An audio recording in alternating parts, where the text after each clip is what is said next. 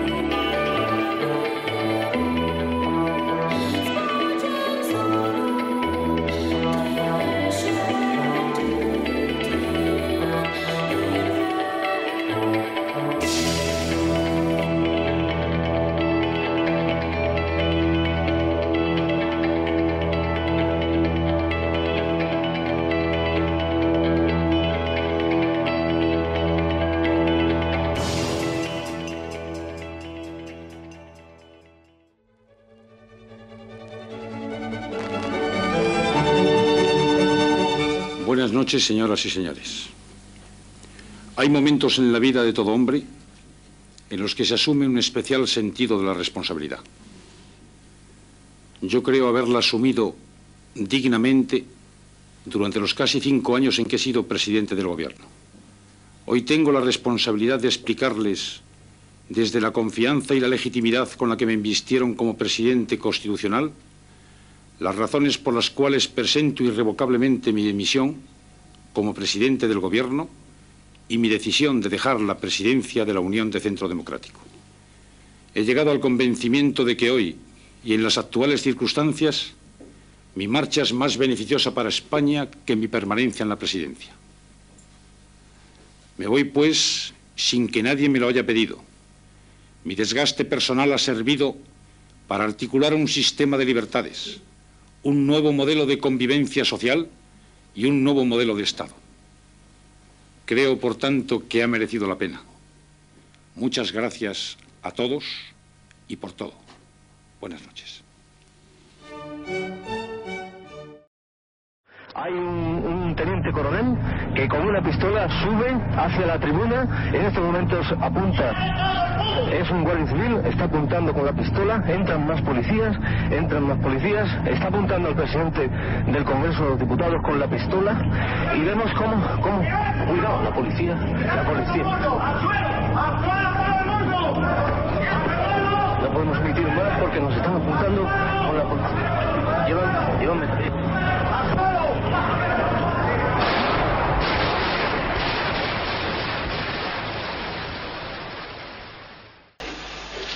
confirmo que he ordenado a las autoridades civiles y a la Junta de Jefes de Estado Mayor que tomen todas las medidas necesarias para mantener el orden constitucional dentro de la legalidad vigente. Yo recuerdo que esa noche pasé revista a mi vida entera. Eh, pensé que si el movimiento triunfaba nos mataban.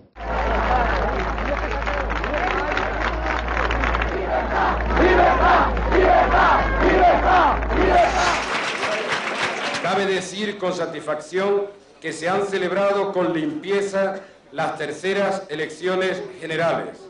Y con ello quien gana, más que un partido concreto, es la democracia y el pueblo español. ¿Me va usted permitir que le pregunte directamente? ¿Organizó usted legal, señor González? Jamás se me hubiera ocurrido. Yo soy un demócrata de toda la vida, convencido de que solo se pueden utilizar instrumentos democráticos para luchar contra el crimen. Eso es absolutamente cierto, incluso al día de hoy. ¿La guerra sucia contra ETA? Nunca autoricé ni nunca encubrí. ¿Toleró usted en algún momento eso porque le estaba resultando útil a la guerra? Repito, repito que en ningún caso ni lo toleré, ni lo consentí, y mucho menos lo organicé, obviamente. Usted tiene un asunto del que responder, señor González, que afecta a su partido, que es el partido del gobierno. Responda usted primero ante la opinión. Pida usted un- una comisión de investigación en el Congreso de los Diputados para investigarles a ustedes, señor González. A ustedes, que han impedido la creación de esa comisión de investigación. A ustedes pídanla Nunca me he sentido ligado a ningún asunto de corrupción. Nunca. Por tanto, siempre he podido mirarle a la cara a todo el mundo. Y llevo diez años y medio en la presidencia del gobierno, del gobierno de la nación. Buenas noches a todos. El Partido Popular ha ganado las elecciones.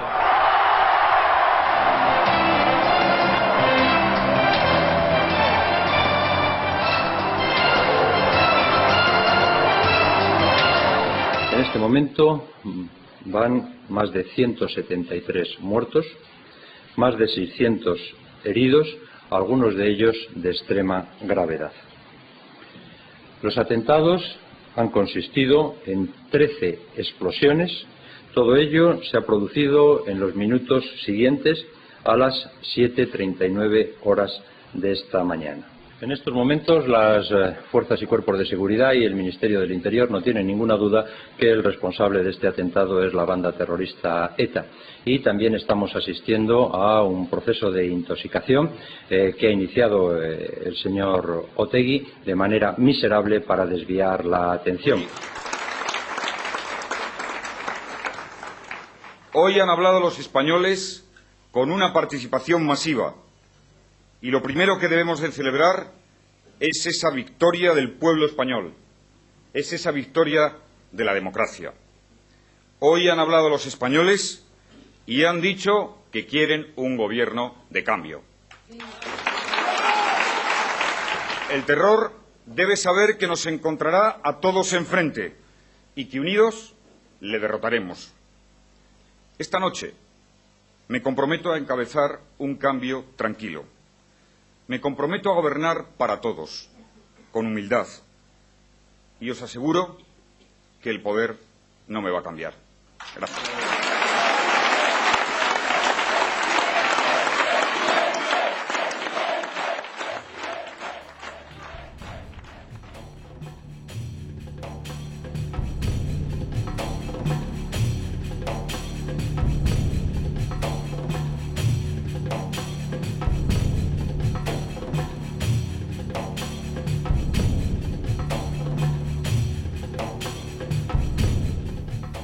Dicen que el poder transforma a aquellos que lo alcanzan.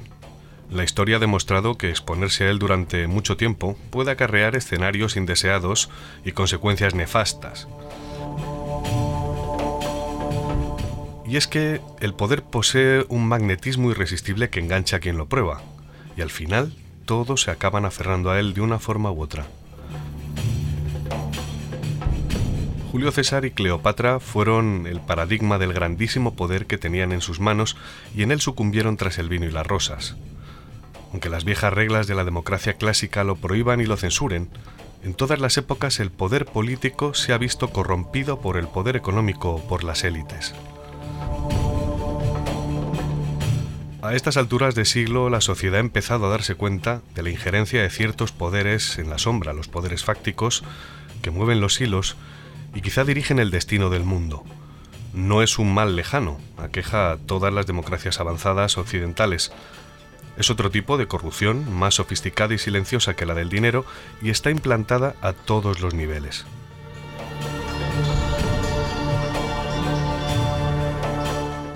Nuestra próxima entrevistada es escritora y alta funcionaria del Estado.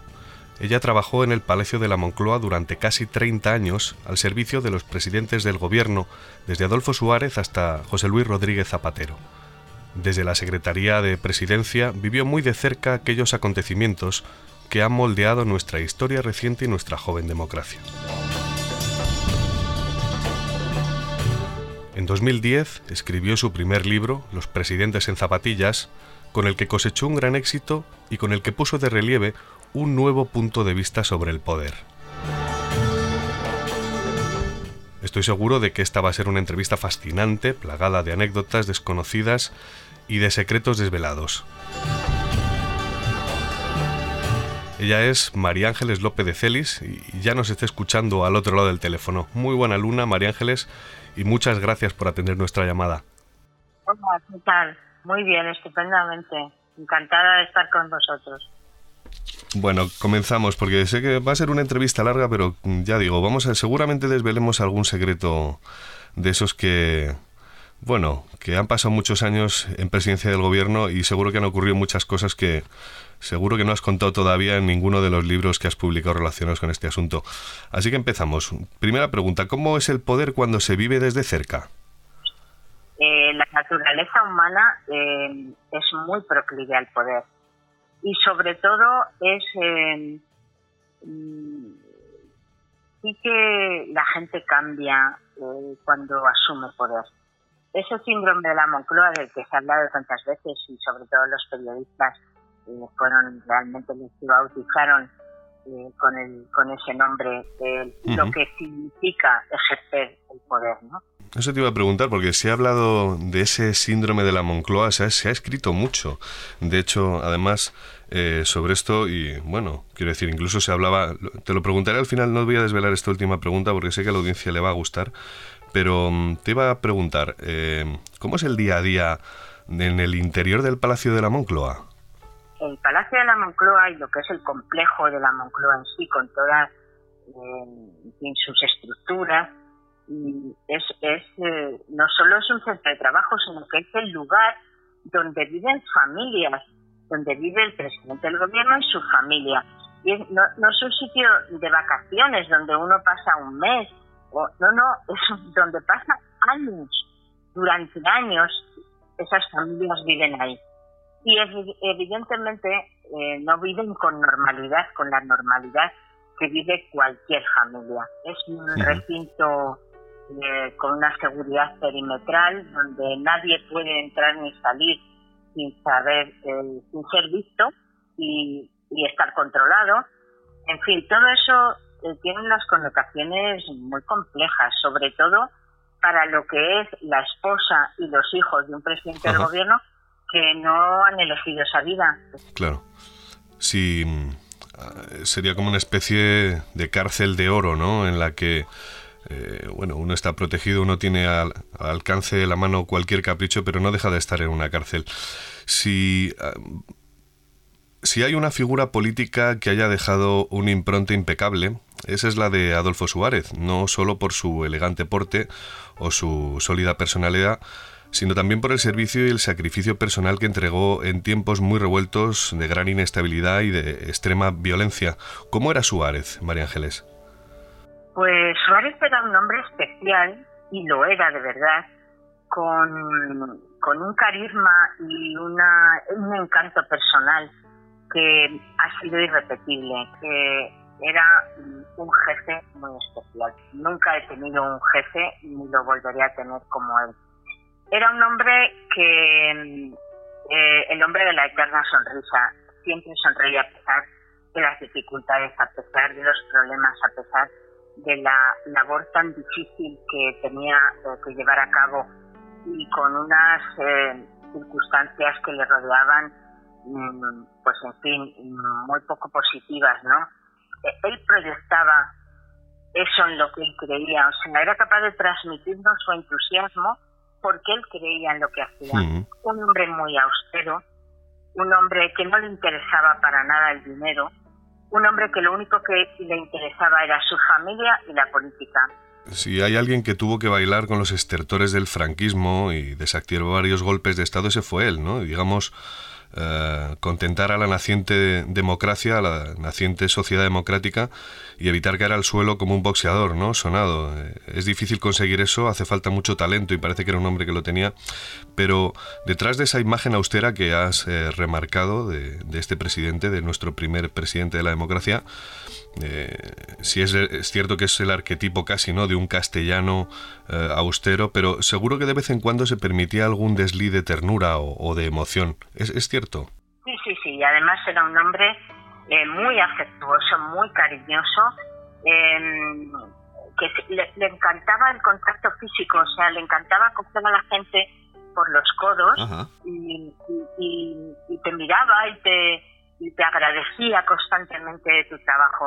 Yo no he conocido a un jefe que mostrara más agradecimiento constante hacia las personas con las que trabajaba, porque él siempre decía que éramos todos éramos peones en un ajedrez y que todos teníamos un papel importante, ¿no? Desde el que servía el café hasta él mismo, que de alguna forma era el que tenía que tomar las decisiones más difíciles. Pero realmente a Adolfo Suárez lo que le tocó fue hacer la revolución política y la hizo, y la hizo perfectamente. Sobre todo porque al final fue rechazado por todos. Hasta la propia sociedad le negó el pan y la sal. Su Majestad el Rey le dio la espalda y al final se encontró muy, muy solo.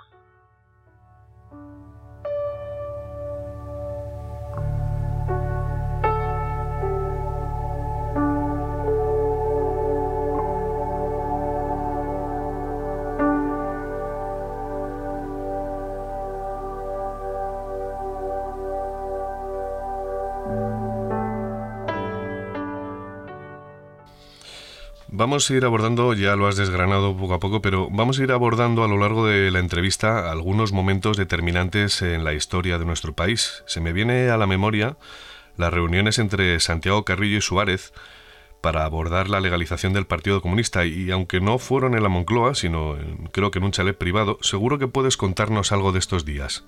Bueno, fueron eh, momentos muy difíciles porque todos sabemos que la legalización del Partido Comunista, bueno, pues hacía que eh, una parte importante del país se rasgara las vestiduras, o sea, era como, como volver a vivir, eh, en fin, a unas personas que, que habían desaparecido del país y de repente iban a volver, ¿no? Eh, un Santiago Carrillo, una pasionaria, yo recuerdo como para incluirla en las listas, su aporte llegó en el último segundo eh, en fin, eh, vivíamos unos, unos días y unos, unos meses de auténtica convulsión, ¿no? Además, se daban pasos sin saber muy bien cuáles iban a ser las consecuencias. O sea, era, vamos a hacer esto y vamos a ver qué pasa, porque no hay experiencia tampoco.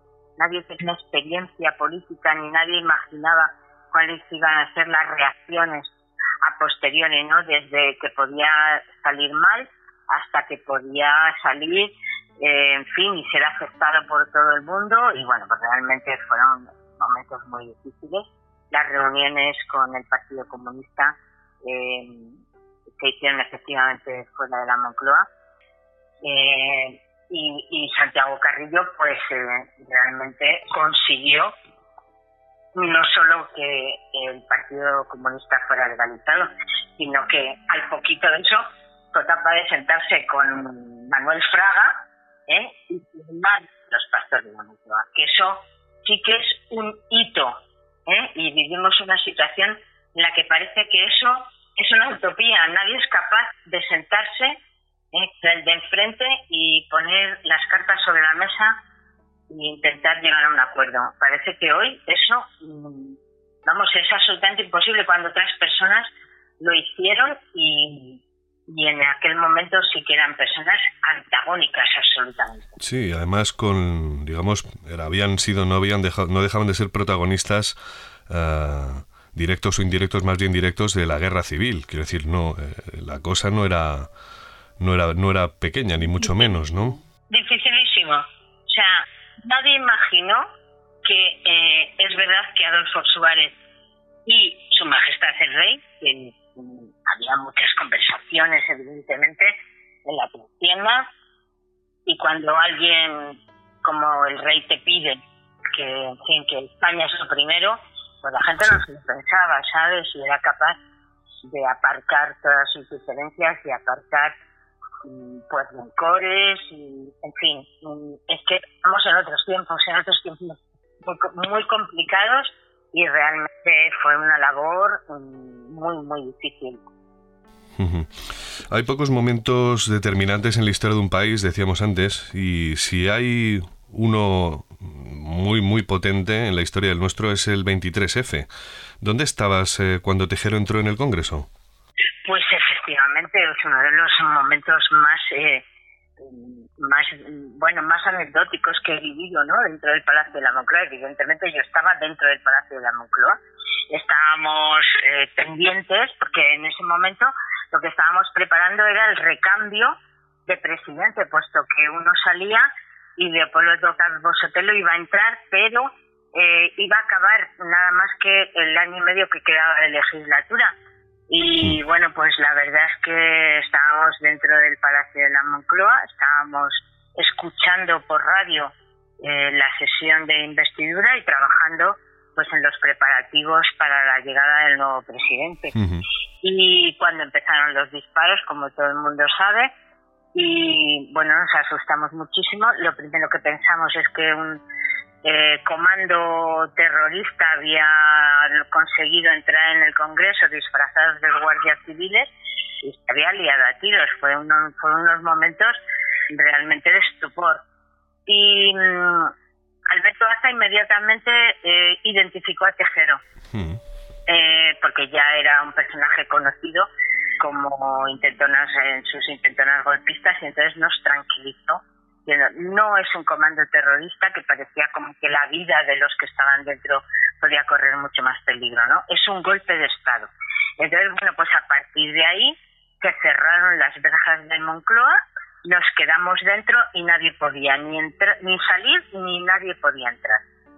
Durante un tiempo estuvimos muy pendientes de todas las noticias que llegaban, llamadas telefónicas constantes. Bueno, la verdad es que la actividad era frenética.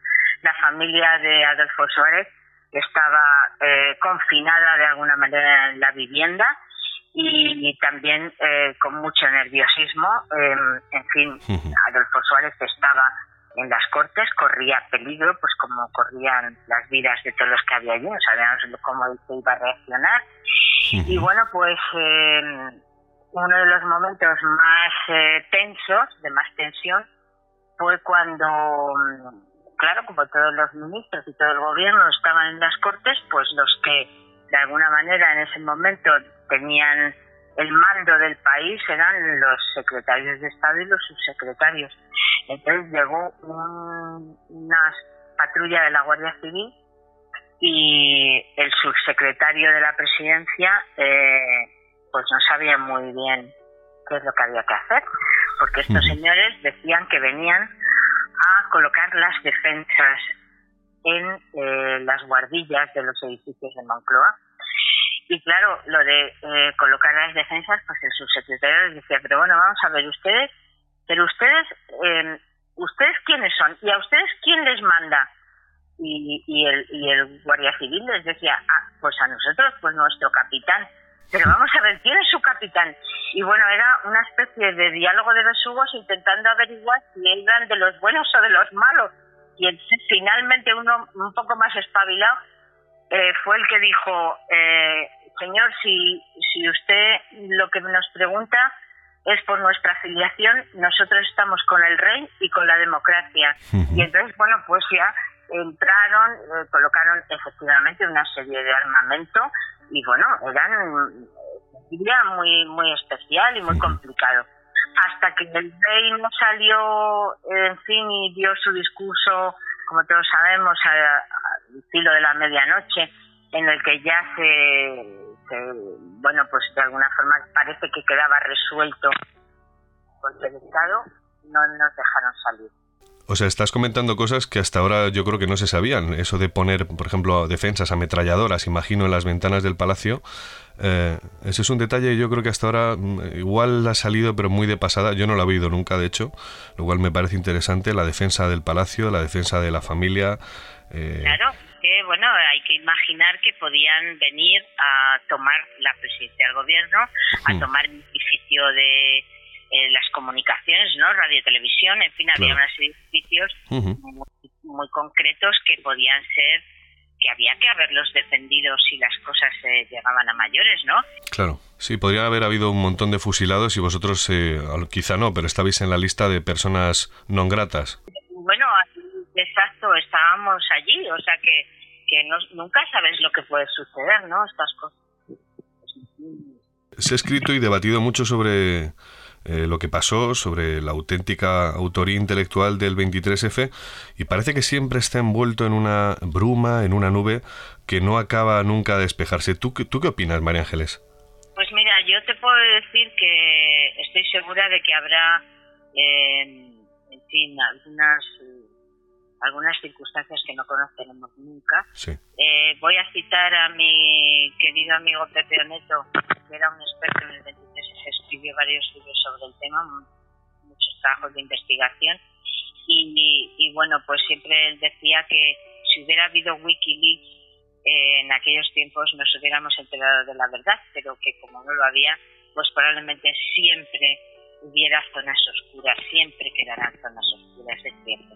Mm, es cierto que, mm, decía, como decías, Pepe Oneto tristemente fallecido hace relativamente poco, eh, eh, que bueno escribió mucho, ¿no? Ha habido otros también que han escrito, pero siempre esa nube de la que te hablo, seguro que tú tienes eh, algún tipo de sospecha, ¿no? Porque después has estado muchos más años en Moncloa y estoy convencido de que después, obviamente, eso no se olvida jamás. Quiero decir que a lo largo de toda tu vida hasta ahora habrás estado pendiente de cada información que haya ido saliendo. ¿Tienes alguna sospecha dejándolo en el campo de la sospecha? Pues sí, dejándolo en el campo de la sospecha, siempre he pensado que mm, había eh, más de lo que sabemos, que siempre eh, quedará en, bueno, de alguna manera nunca sabremos toda la verdad, porque no queda escrita, eh, porque hay mucha gente que participó en esos días en, bueno, en la preparación de ese golpe. Estoy convencida de que hubo quien después eh, no cumplió con lo que tenía que cumplir. Pero yo creo que todo eso es más el, la conclusión de una ciudadana, como todos hemos pensado alguna vez, que en el 23F hubo quien eh, dijo sí y después dijo no. Y, bueno, yo creo que es que eran momentos en los que, sobre todo el ejército, estaba absolutamente eh, hay una escena que yo cuento en mi libro de los presidentes en la que, bueno, ha habido mucha polémica con esa.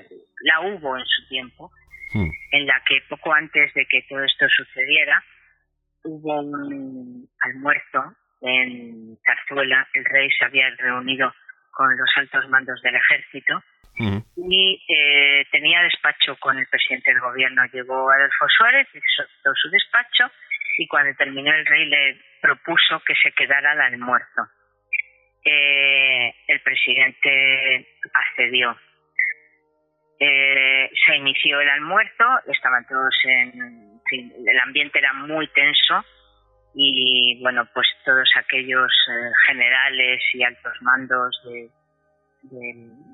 la cúpula militar no veían nada claro lo que estaba sucediendo y no eran nada partidarios de la estrategia de Adolfo Suárez. De alguna manera le hacían responsable de ser, eh, bueno, pues el blanco, sobre todo de, los ataques terroristas que sufríamos constantemente. Eh, el ejército había ruido de sables, pero de una forma muy, muy, muy sonada. Y entonces eh, hubo un momento en el que el rey salió para atender una llamada y los militares le pidieron a Adolfo Suárez que presentara su dimisión.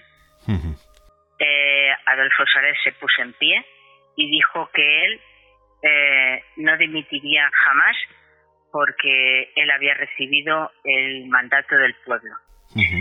Eh, hubo un tira y afloja, hubo palabras fuertes, un enfrentamiento muy, muy grave y hubo quien echó mano a la pistola. Vaya, por Dios.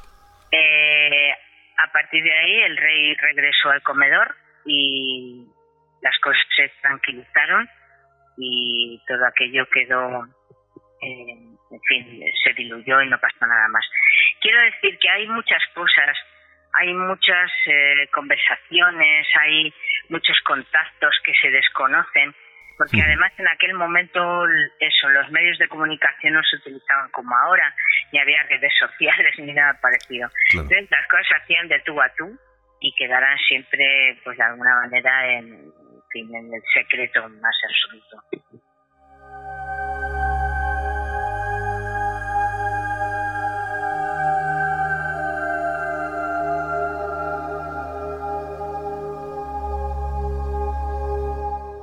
Posible que a lo mejor según pasan, vayan pasando los años, han pasado muchos, pero, casi, bueno, casi 40, pero es posible que se vayan desclasificando papeles a lo largo de los años y, bueno, lleguemos a alguna conclusión. Te insistía tanto en esta pregunta porque son muchas las voces que han incidido en la figura del rey como el verdadero autor de, digamos, intelectual de este golpe para desactivar otros golpes, como si fuera, no sé cómo decirte, ¿no? Es como una inundación para evitar que se rompa la presa. No sé qué opinas tú sobre esto. Todos sabemos que efectivamente esa sospecha siempre explotó en el ambiente. Eh, acusan a Su Majestad el Rey emérito que eh, de alguna forma eh, tenía conocimiento de lo que iba a suceder. esa tardanza que para muchos fue muy significativa en salir finalmente a hablar al pueblo español por los medios de comunicación para desactivar el golpe, que tardó mucho, que en fin que hubo bueno, hay ciertas sospechas efectivamente de que el rey a lo mejor pretendía eh, contentar mm, de alguna manera a un sector eh, mucho más eh, mucho más duro, ¿no? Mucho más bueno, mucho más contrario a la democratización de España y bueno, la cabeza de Turco era Alfonso de eso estaba clarísimo. Claro, quizá por eso eh, te iba, iba, a ahondar en la figura de, o en ese momento de la dimisión de Suárez eh, eh, por los pasillos de Moncloa. Sobre todo me interesa esas sensaciones, tú eres una persona que describe bien todo eso, además como escritora que eres estoy convencido de que lo vas a hacer bien, pero... Claro, hablabas de peones al principio, todos éramos peones en Moncloa, decías, importantes todos, decías, para Suárez. Eh, claro, ¿quién está detrás de la dimisión de Suárez? ¿Y cómo se vivió en Moncloa, por cierto?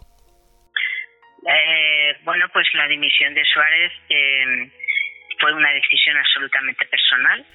él cuando vio que las cosas ya no podía avanzar, ya no se podía justificar, había estado sometido a una moción de censura por parte del Partido Socialista que lo dejó absolutamente tocado y, y bueno, ya no contaba con el respaldo del rey, él era consciente de que cada vez era eh, más rechazado por, por, unos y por otros. Su partido, la UCD, eso era una ensalada de, de, de, gentes que ya de alguna manera aquello se había roto y, y él era eso, el cabeza de turco lo tenía clarísimo. Y entonces eh, creo que recordar que era el 25 de enero, que era domingo, le dijo a su mujer, ¿qué te parecería si presentara mi dimisión?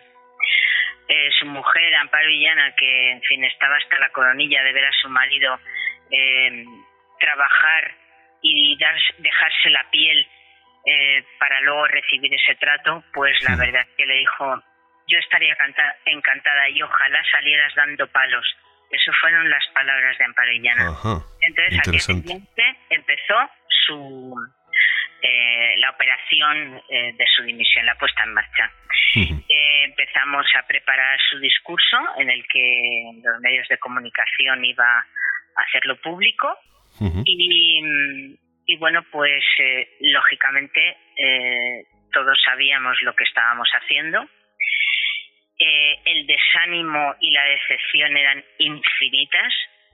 Cada dos por tres, según escribíamos, nos echábamos a llorar.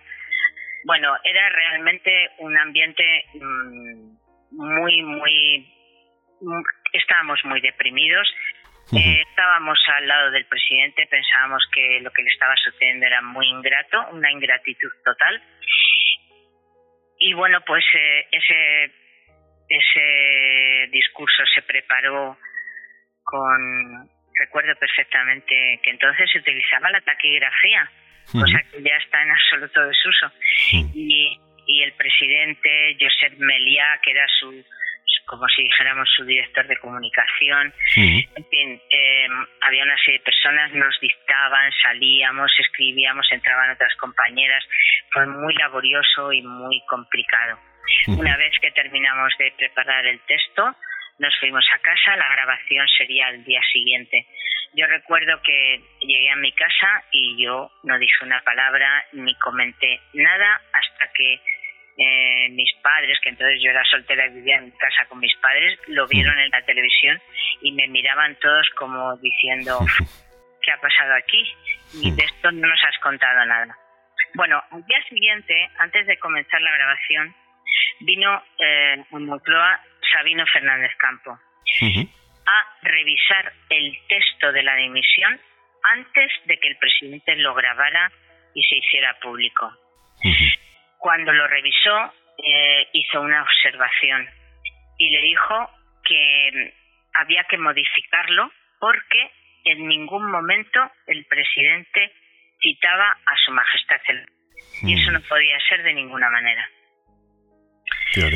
Eh, en fin, eh, es, sí, es curioso porque son, bueno, pues eso, anécdotas de trastienda que la mayoría de la gente desconoce.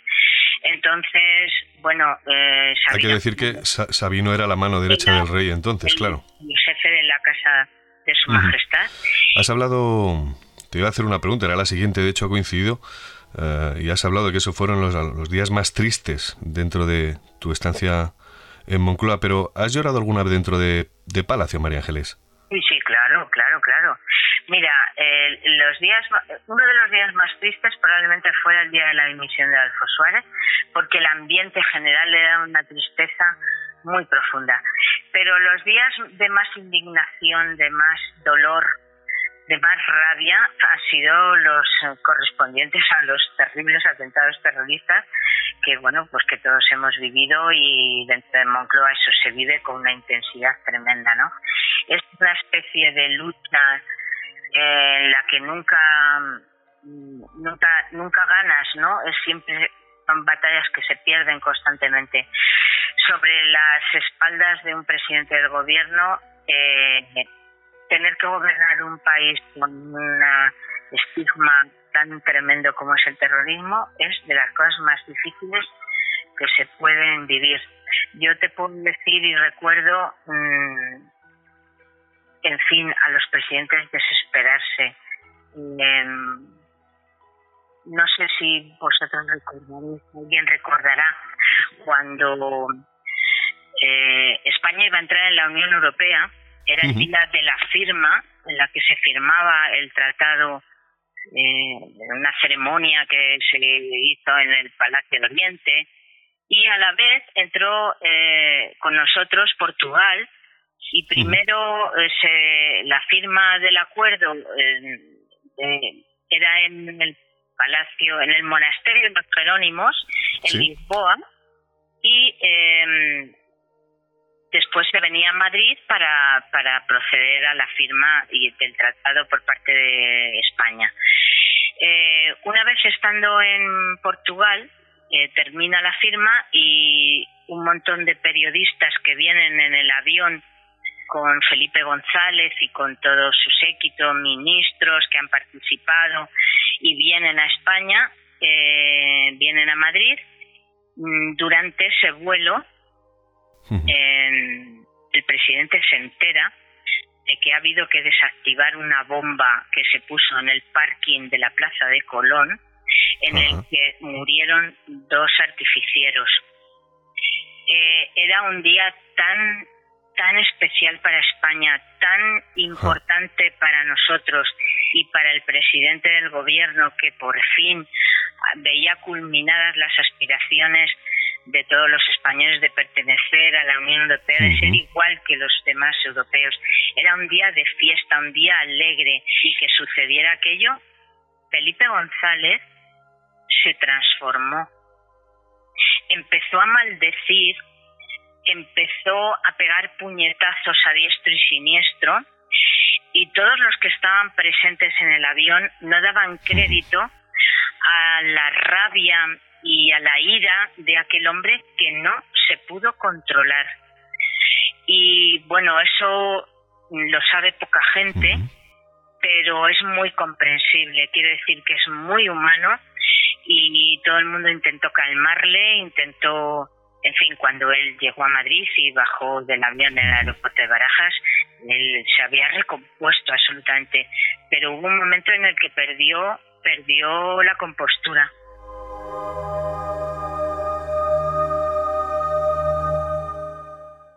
Hay una cosa que siempre me ha llamado la atención, de hecho lo hemos visto hace relativamente poco, la toma de posesión de nuestro nuevo presidente del gobierno, Pedro Sánchez, así como eh, los ministros, eh, secretarios de Estado, etcétera. Pero hay una cosa que, como digo, siempre me ha llamado la atención. ¿Esconde el poder muchos secretos? Quiero decir, cuando un presidente eh, es investido, toma posesión de su cargo, se le entrega una carpeta de secretos o se le advierte de ciertos límites que no pueden rebasarse. ¿Es esto cierto? No lo sé, Luis, no, no soy capaz de saber con exactitud eh, hasta dónde eh, llega eh, esos previos, no esas advertencias de alguna manera.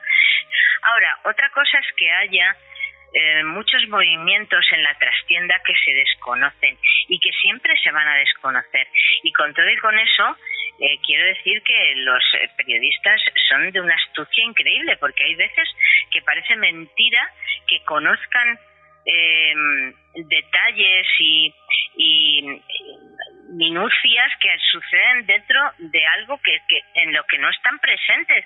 Yo muchas veces he pensado cuando he visto cosas y he vivido cosas en primera persona y al día siguiente lo veía en la prensa una de dos, o me chocaba muchísimo porque nada que ver con lo que yo había vivido, parecía que la que no había estado allí era yo, o realmente la, la eh, bueno, siempre he pensado, alguien lo ha tenido que contar de, desde dentro, porque si no es imposible que se sepan ni que se conozcan ciertas cosas.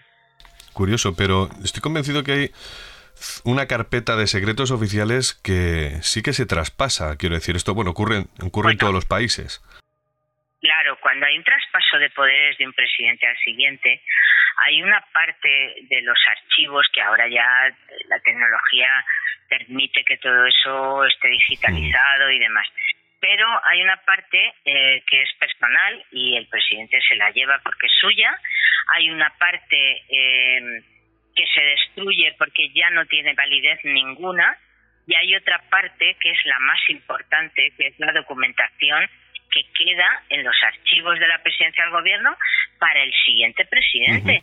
La mayoría, muchos secretos, claro está, o sea, hay que pensar que bueno que hay cantidad de información eh, que viene de las eh, en fin de las instancias de, que llevan la seguridad del Estado eh, las, eh, los temas diplomáticos que eh, son muy complejos mucho más de lo que la gente imagina y hay muchos contactos internacionales que se desconocen, información de las embajadas que también tiene que ver con la seguridad y con, bueno, todo eso, todo eso, y el terrorismo global eh, tiene que estar muy controlado. Todo eso queda en la presidencia del gobierno para el siguiente presidente, eso está claro. Es cierto que existe un poder fáctico que controla en la sombra algunos movimientos del poder. En Estados Unidos es evidente, incluso legal, recibir donaciones de lobistas eh, para financiar una campaña o ejercer presión a los senadores al servicio de ciertos intereses. Pero en España esto no es legal, afortunadamente. En resumen, tú, eh, en todos estos años, ¿has visto la influencia de poderes fácticos moviendo los hilos detrás de los presidentes, detrás del poder? Hombre, indudablemente hay una, mm, una parte eh, que desconocemos o que hoy ya es muy transparente, ¿no? Las economías de los partidos, con la forma de financiación y demás es mucho más transparente. Afortunadamente la democracia ha ido evolucionando y ha conseguido que todo eso eh, vaya siendo cada vez más transparente, que los diputados, los senadores cuenten lo que tienen, lo que no tienen, en fin, todo ese tipo de cosas que son información pública. Pero es verdad que hay, eh, en fin, pues movimientos eh, de bancos y de entidades financieras que a lo mejor, bueno, pues están más cerca de una ideología política cuando conviene que de otra. En fin, todas esas cosas yo creo que hoy por hoy creo que todo el mundo lo tiene a su, ¿no?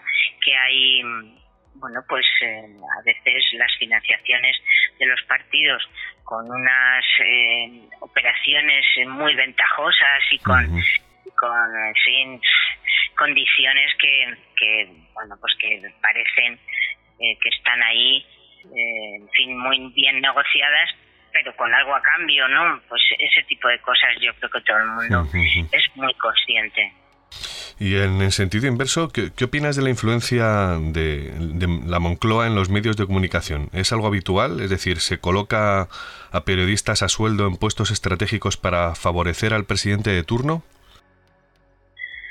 Hoy estamos viviendo momentos en los que parece ser que esto, mm, la ciudadanía está empezando a sospechar mm, que efectivamente hay algún tipo de movimientos y de estrategias para de alguna forma paliar eh, la crítica feroz que el gobierno en este momento está recibiendo.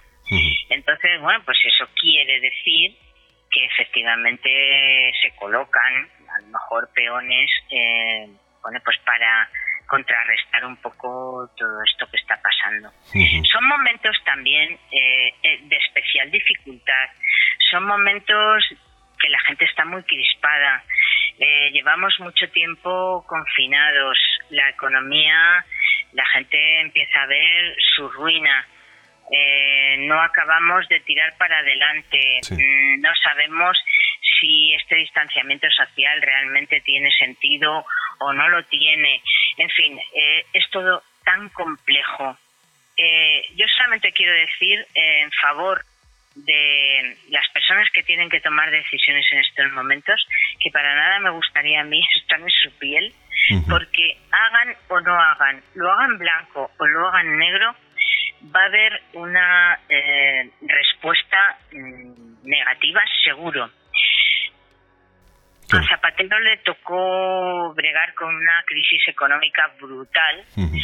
Y bueno, pues ahí están la hemeroteca para saber cómo se hicieron las cosas y la oposición que todo ello todo ello tuvo también pero el desgaste de un gobierno que tiene que bregar con este tipo de cosas es incomparable con uno al que le toca una etapa en la que las cosas más o menos funcionan con normalidad. Quiero decir que al Partido Socialista le vuelve a tocar esta es curioso, ¿eh? y pues eh, efectivamente eh, dices, bueno, pues es que parece que les mira un tuerto, pero es que realmente... Así ha tocado, ¿no? En fin, y esto no es nada fácil. También podríamos hablar de, en fin, del papel de una leal oposición que a veces de leal tiene muy poco.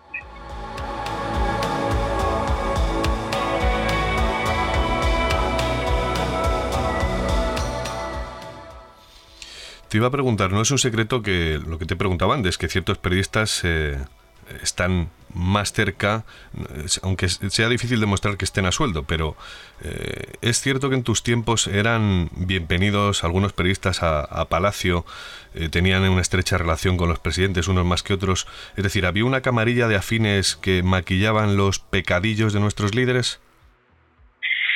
A ver, está claro que sí ¿Por qué? Pues mira, eh, es muy fácil. Mm, realmente, bueno, pues la Moncloa es el centro del poder ejecutivo y se abre para un para un tipo de de periodistas que son más cercanos. Luego eh, es verdad que hay otros eh, que participan igualmente de de bueno pues a los que se conceden entrevistas son pesos mm, pesados del periodismo a los que no se les puede eh, detar ni muchísimo menos pero sí que es cierto que hay una predilección cuando gobiernan unos o cuando gobiernan otros pero eso tampoco me parece que sea tan extraño yo creo que es algo muy lógico lo que pasa es que siempre, yo recuerdo en la facultad que nos decían los profesores casi primera clase, primer día de clase, primera clase, primera hora. Ah, había un periodista, no recuerdo el nombre, era el profesor, que comentaba que si alguna vez íbamos a trabajar eh, en el Congreso, que jamás comiéramos con eh, los políticos, porque nos iban a intentar invitar a comer un montón de veces y ahí iba en juego nuestra nuestra independencia, ¿no? Él decía que era importante no comer con los políticos, sobre todo no comáis con ellos. Tomaos un café en Moncloa, eh, perdón, en el Congreso, la cafetería, pero no comáis con ellos porque entonces estáis perdidos. Es parte del juego democrático lo que estamos hablando, pero yo creo que como periodista no está bien eso de estar tan cerca del poder porque en el fondo si algún día tienes que contar una noticia negativa o ocurre algo terrible eh, que haya que desenmascarar, pues no lo vas a hacer, ¿no? Vas a estar condicionado en el fondo pero es que es muy difícil mantenerse eh, incontaminado. Yo creo que el poder contamina a todo el que está alrededor y bueno, pues es muy difícil. En cualquier caso, la, los políticos y los periodistas van de la mano. Siempre, siempre, siempre, desde que el mundo es mundo, eh, sus caminos van siempre en paralelo y no se concibe a unos sin los otros son de alguna manera el vehículo para transmitir a la ciudadanía. Eh, igualmente son importantes para la ciudadanía porque nos permiten saber lo que sucede en los centros de poder, los que dirigen realmente nuestra vida. Entonces, bueno, los periodistas tenéis una misión importantísima y una responsabilidad eh, tremenda. Lo que pasa es que a veces no se exige eh, precisamente esa responsabilidad, sino bueno, pues que se pasa por alto muchas cosas, ¿no? Claro, quizá ahora seamos más conscientes. Es cierto que la democracia española es muy joven y eh, suelen ser eh, ese tipo de, este tipo de cosas suelen ser precisamente los tropiezos de las democracias cuando son relativamente jóvenes aunque si observamos el panorama a nuestro alrededor democracias más antiguas como la británica o la francesa eh, ocurre exactamente igual vamos a sí vamos a pasar a un pasito hacia adelante. Vamos a saltarnos a Calvo Sotelo, podríamos decirle casi como el breve, ¿no? fue precisamente en esa segunda sesión de investidura en la que ocurrió el 23F, eh, no la primera, en la segunda, de hecho. Es algo que viene Meroteca investigando hace unos años, que es curioso. Es decir, no solamente dimitió Suárez, sino que además, cuando intentaban investir a este presidente, eh, no, no, pudo la primera, tuvo que ser a la segunda. Eh, y, en, en, la segunda fue cuando ocurrió el 23F. Pero bueno, como decía. Dicen que Felipe González era un gran conquistador en las distancias cortas. ¿Realmente era así? Bueno, esto es una cuestión de opiniones. Yo tengo otra visión del tema. Yo trabajé durante 14 años con Felipe González y su equipo. Y puedo decir que Felipe González, que es un hombre para mí el político más completo que ha tenido este país, eh, con una visión de Estado Mm, las ideas clarísimas, lo que convenía a España. Eh, fue el artífice de verdad de, la, lo que fue la modernización de España y ese hombre que tenía un carisma innato, tanto carisma tenía que es que no había nadie que le igualara, hacía sombra a todo el mundo. y, y, en sus mítines era capaz de todas las masas se le rendían en la distancia corta era un hombre huraño, un hombre de muy pocas palabras, un hombre complicado, bipolar, em, era capaz de darse la vuelta mm, y tomar el camino más largo para no tener que saludar. Eh, un hombre difícil, ¿eh? Un hombre Curioso. Además, eh, pasaste con él, ha sido el presidente que más ha durado, ¿no? 14 años. 14 años después eh, ha sido Andar el, que, el segundo que más ha durado. Pero fíjate, es curioso, hablabas, es un político que reformó, modernizó el espacio eh, de nuestra nación. Entramos en la OTAN con él, ingresamos en la estructura de la OTAN, ingresamos en la Unión Europea, como comentabas, eh, de pleno derecho, ingresamos en Naciones Unidas, por cierto, también fueron esos años 80 tan importantes, ¿no? Eh, hubo una reforma económica que se ha puesto en tela de juicio en los últimos años. Eso es a la vista, obviamente en el presente mirando hacia atrás es fácil. Pero si hay algo que a mí me eh, escama de este gobierno, de esos 14 años en el poder que desgastan y que bueno y que generan todo lo que hemos visto es el GAL quiero decir. Un buen día Felipe González eh, medita sobre si volar o no la cúpula de ETA que estaba reunida en Francia con la intervención del CSID entonces eh, el actual CNI y me gustaría saber una cosa, estando tan próxima al poder, ¿se filtraban o escapaban conversaciones sobre estas operaciones tan secretas en las que, por desgracia, nuestro país eh, utilizó el terrorismo para contrarrestar ese terrorismo que había desgastado tanto a Suárez? Una salvedad antes de contestar a tu pregunta, Luis. No entramos en la OTAN con Felipe González. Lo que hicimos fue no salir. Ya habíamos entrado con Leopoldo Calvo Sotelo y fue famoso OTAN no. OTAN no bases fuera. Eso es, y OTAN de entrada no.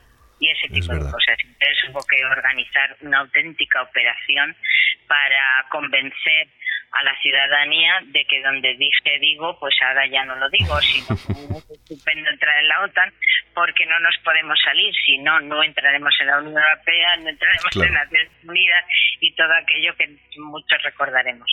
Efectivamente, lo que hizo fue no salir. Y bueno, a lo que tú me preguntas, hemos visto muchas cosas en Moncloa, muchas entrevistas en las que recibía, se recibía gente y siempre nos decían, no habéis visto nada. esto, eh, esto ocurría. Claro, naturalmente.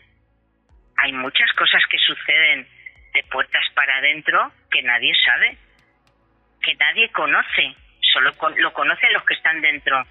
Claro, sí, pero a vosotros os decían, os decían de vez en no, decía eh, María Ángeles, eh, a vosotros os decían, entraba un personaje conocido o desconocido y os decían a la salida, vosotros no habéis visto nada. Naturalmente. Curioso. ¿Podemos recordar en algún caso sin ponerte en aprietos? Eh, déjame que lo piense porque ahora tengo que... Sí. Sobre todo, sí, sí, es un poco complicado. Pero bueno, hay personajes eh, que han participado en cosas, que el presidente ha tenido interés en llamarlo, incluso eh, que nadie olvide que a veces se mantienen entrevistas entre el presidente y algún eh, algún representante de algún partido opositor y, pueden tener entrevistas que nadie conoce. Ajá. Claro, pero yo te preguntaba por el GAL porque es algo que ensució, ensució por, por desgracia, ¿no?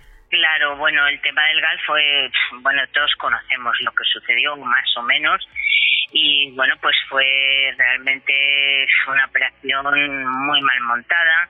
Eh, los españoles a veces somos muy chapuzas para muchas cosas, y, y bueno, pues aparte de que efectivamente todo eso eh, se tenía, se sabía, después se, se supo, pero la idea era que no se supiera, que nadie supiera nunca de la existencia del GAL. Lo que pasa es que efectivamente el Almedo y el Domínguez, aquellos a los que, los comisarios, aquellos de policía que eran realmente como torrentes, o sea, una cosa increíble.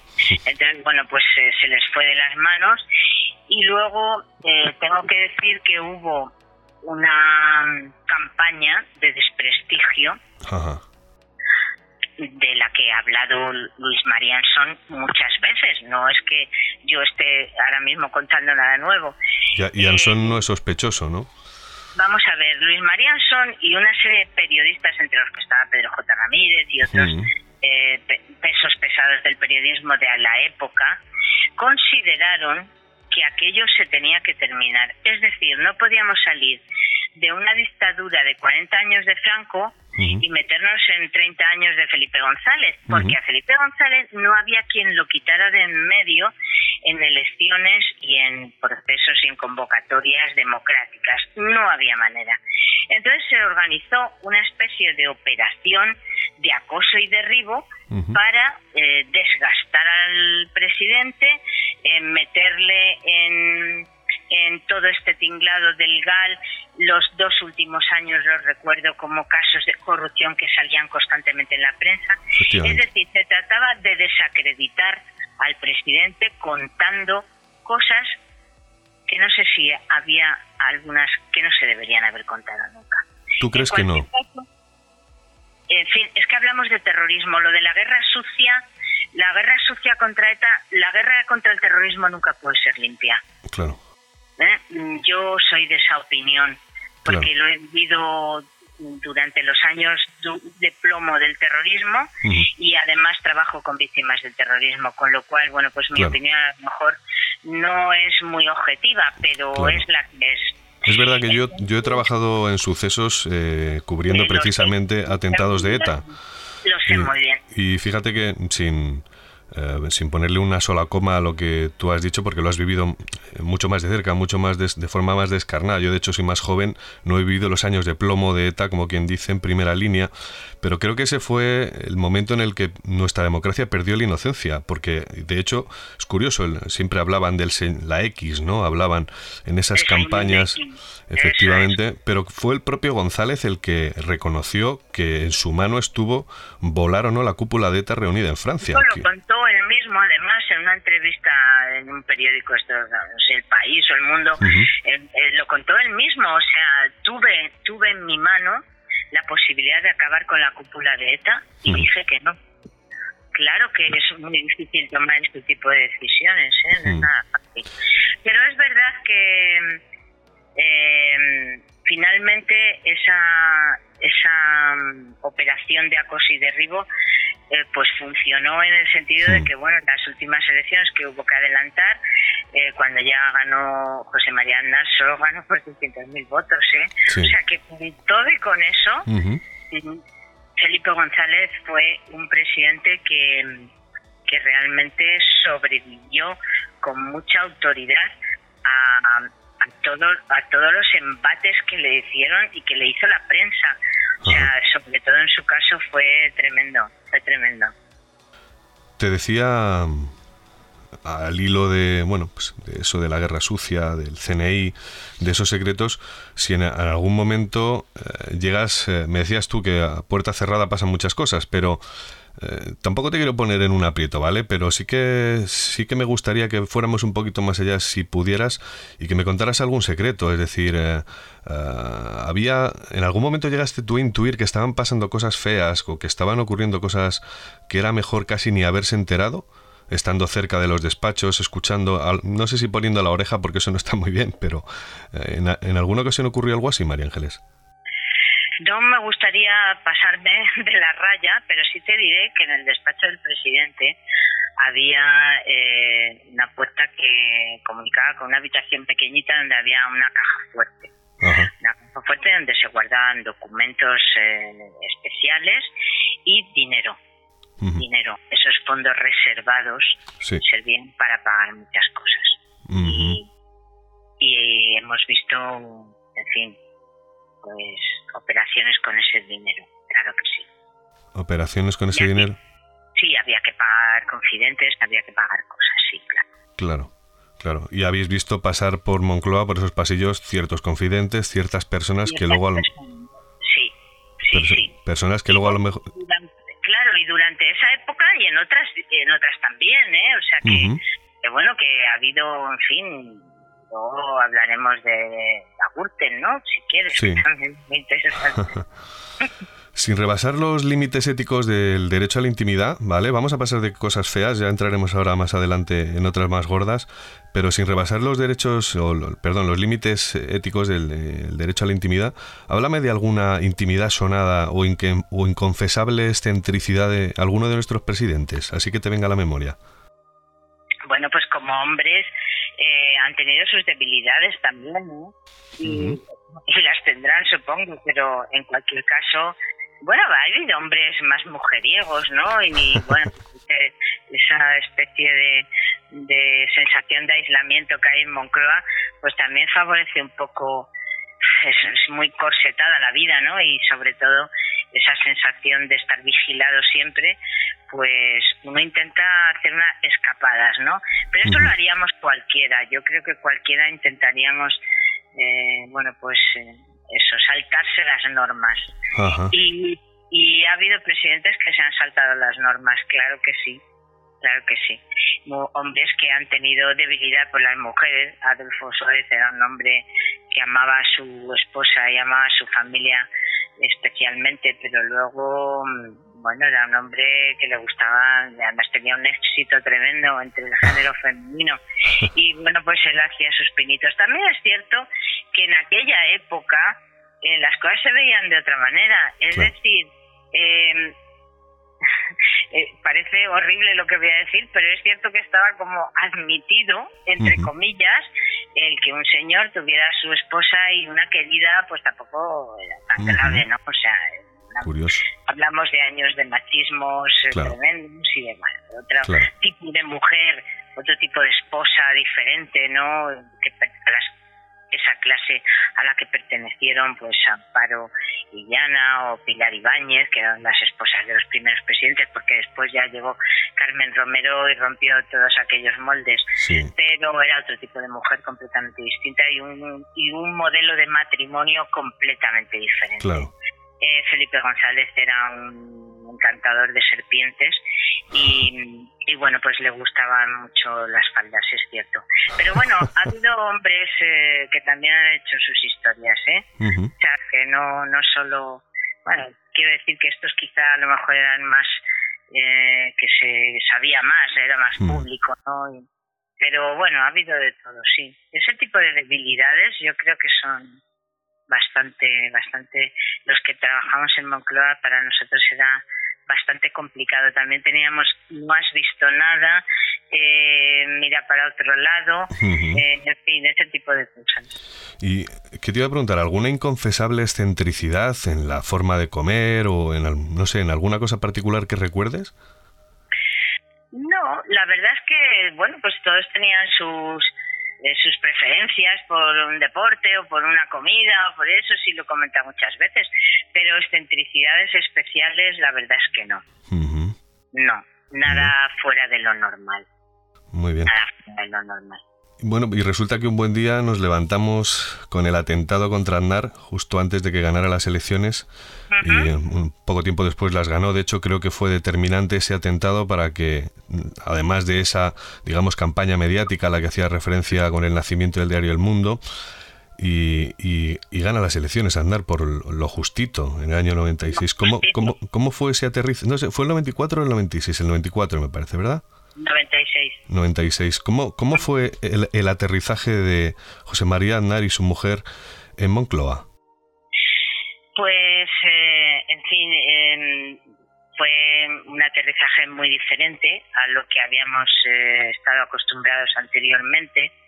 Eh, ellos realmente estaban ufanos, por fin, José María Aznar llegaba a ser presidente del gobierno, le había costado, le había costado sí, Cierto. Y, Ana Botella además pues tomó su papel y las riendas de la Moncloa al, minuto uno y, y, bueno, ella estaba encantada, ¿no? Paseaba del brazo de su marido por el paseo de los plátanos como más feliz que todas las cosas.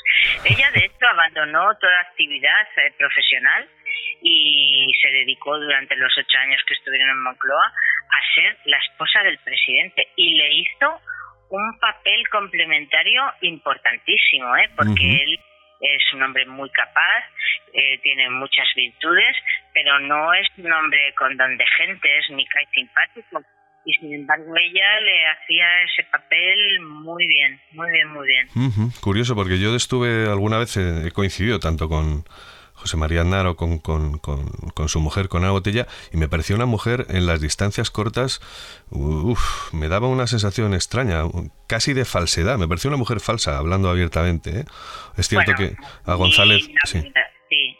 No, la verdad es que era una mujer muy complicada para trabajar con ella, eh, había nacido para mandar, era exigente, mm, bastante muy poco humilde, poco considerada con el personal que estaba a su servicio, en fin, una mujer que no era precisamente eh, un, lujo ni una delicia trabajar con ella, pero para hacer la labor que a su marido no se le daba bien, cuando iban, viajaban que ella le acompañó en todos los viajes oficiales. Era la anfitriona perfecta de todos los almuerzos, de todas las cenas, de todos los eventos. Estaba en todas las salsas.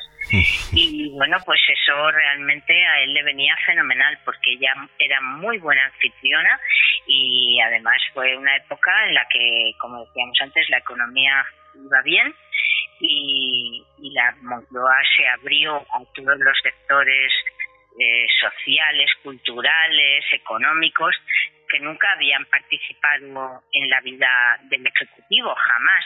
Y además eran el tándem perfecto, eran un matrimonio y con mirarse eh, sabían perfectamente de lo que estaban hablando. Interesante.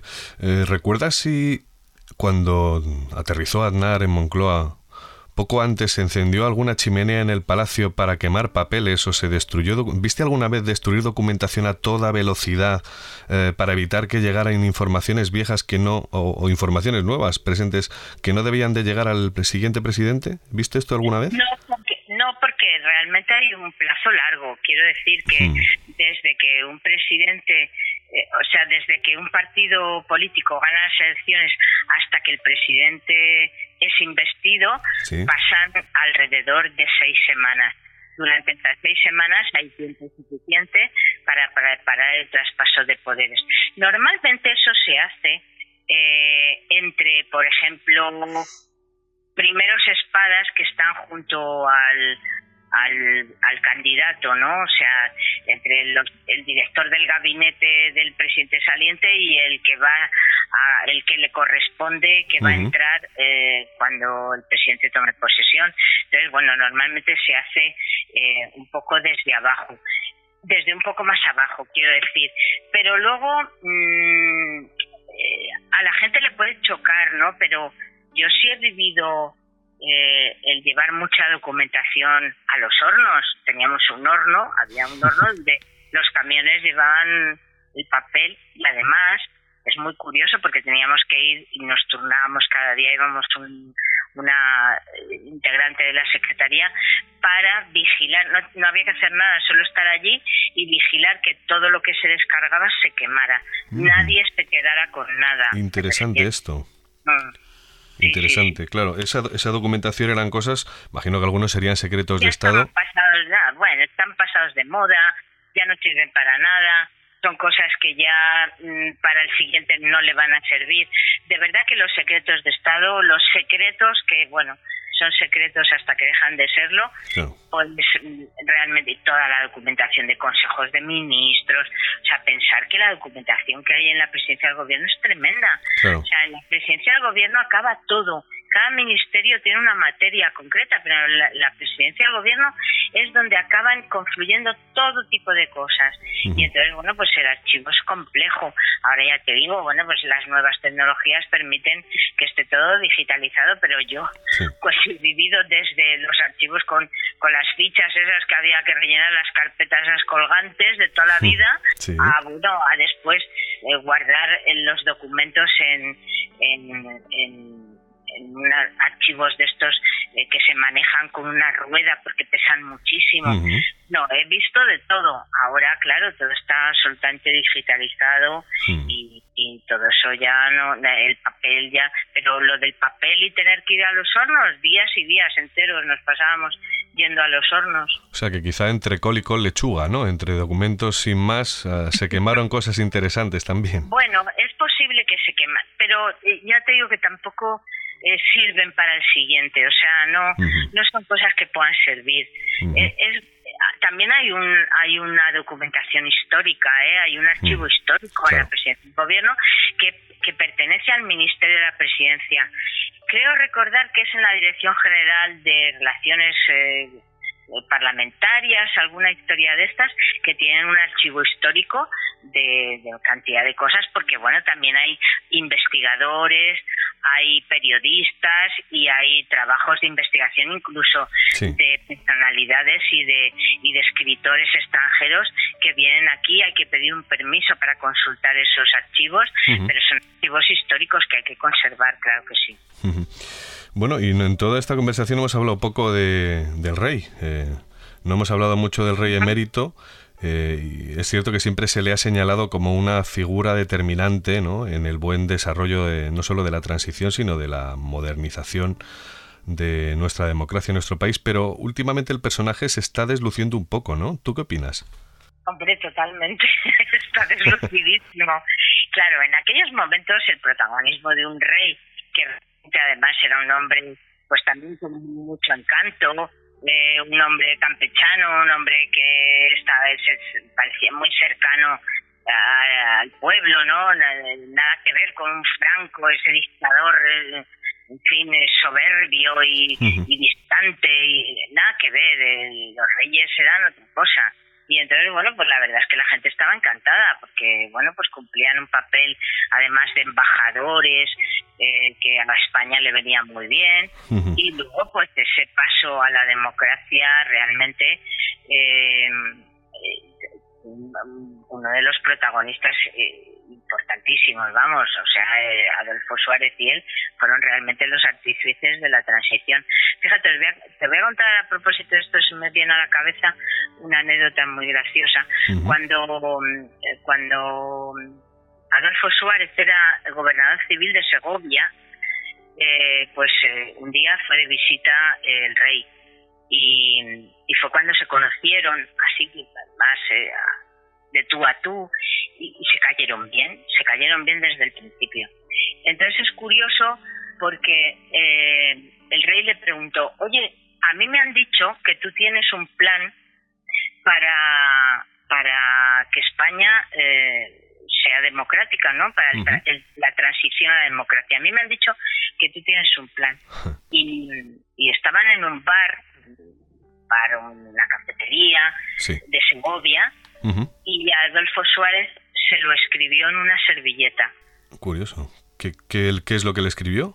Los, cuatro, los tres o cuatro pasos que había que dar para que España eh, eh, para mm, que se democratizara la, eh, la legalización de los partidos, una constitución, la aprobar la constitución, no sé qué, bueno, una serie de pasos que había que, dar. Y entonces, bueno, pues eso quedó en una servilleta. Cuando yo llegué a Moncloa en el año 78, me advirtieron eh, porque una de las primeras misiones que me tocó cuando me abrieron una habitación en la que había montones y montones de documentos eh, tirados y apilados por el suelo porque no daba tiempo a archivar, nadie archivaba porque era imposible, no había tiempo, no había recursos, no había personal y entonces allí se iba guardando todo lo que había que archivar que nadie archivaba.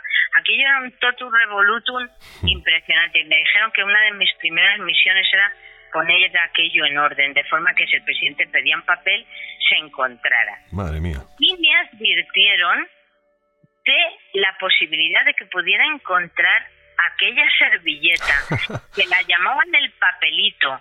Y todo el mundo me pregunta, ¿y si encuentras el papelito?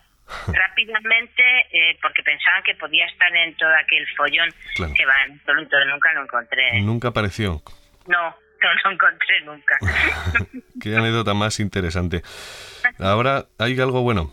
Eh, vamos a pasar a temas un poquito quizá más feos, ¿no? Si, si hemos hablado de 23F, bueno, de ETA, del GAL, pero si hay otro acontecimiento histórico que marcó el destino de España para siempre, y yo creo que casi el que más, eh, fueron los atentados del, del 11M. ¿Puedes contarnos cómo se vivieron aquellas horas? Bueno, eh, eso es inenarrable. O sea, quiero decir que el, el, el, hachazo fue brutal para toda España, para Madrid, y todos sabemos lo que sucedió y todos recordamos lo que la impresión que nos causó todo aquello que estaba sucediendo. Eh, cuando yo llegué, claro, esto era eh, muy temprano, los, los trenes explotaron a pocos minutos después de las 7 de la mañana eh, y yo llegué a Moncloa, además mi padre estaba gravemente enfermo y, y, yo había dormido con él esa noche en el hospital y de, de ahí había escuchado todo lo que había sucedido y rápidamente me fui al despacho y, y bueno, aquello fue tremendo tremendo, absolutamente tremendo. Eh, todo el mundo estaba eh, muy sobrecogido, eh, había lágrimas, había lloros, el presidente apretaba los dientes, en fin, aquello era tremendo. Cuando además, pues estaba a la vuelta de la esquina el desembarco de Mariano Rajoy. Claro. yo os puedo contar, como anécdota personal, que yo ya tenía todo recogido. Yo no pensaba seguir en Moncloa había tomado la decisión de salir eh, de Moncloa eh, cuando terminara aquella legislatura, teniendo en cuenta que venía un presidente nuevo, pero del mismo, de la misma ideología. Eh, no sé si viene al caso, ¿no? Pero yo lo pasé muy mal con el tema de la guerra de Irak y consideré que aquello ya había rebasado todos mis límites y que ya no quería seguir. Y había recogido todo. De forma que cuando se vivió todo el, todo el tema del 11M, pues es que el 11M cambió la historia de España.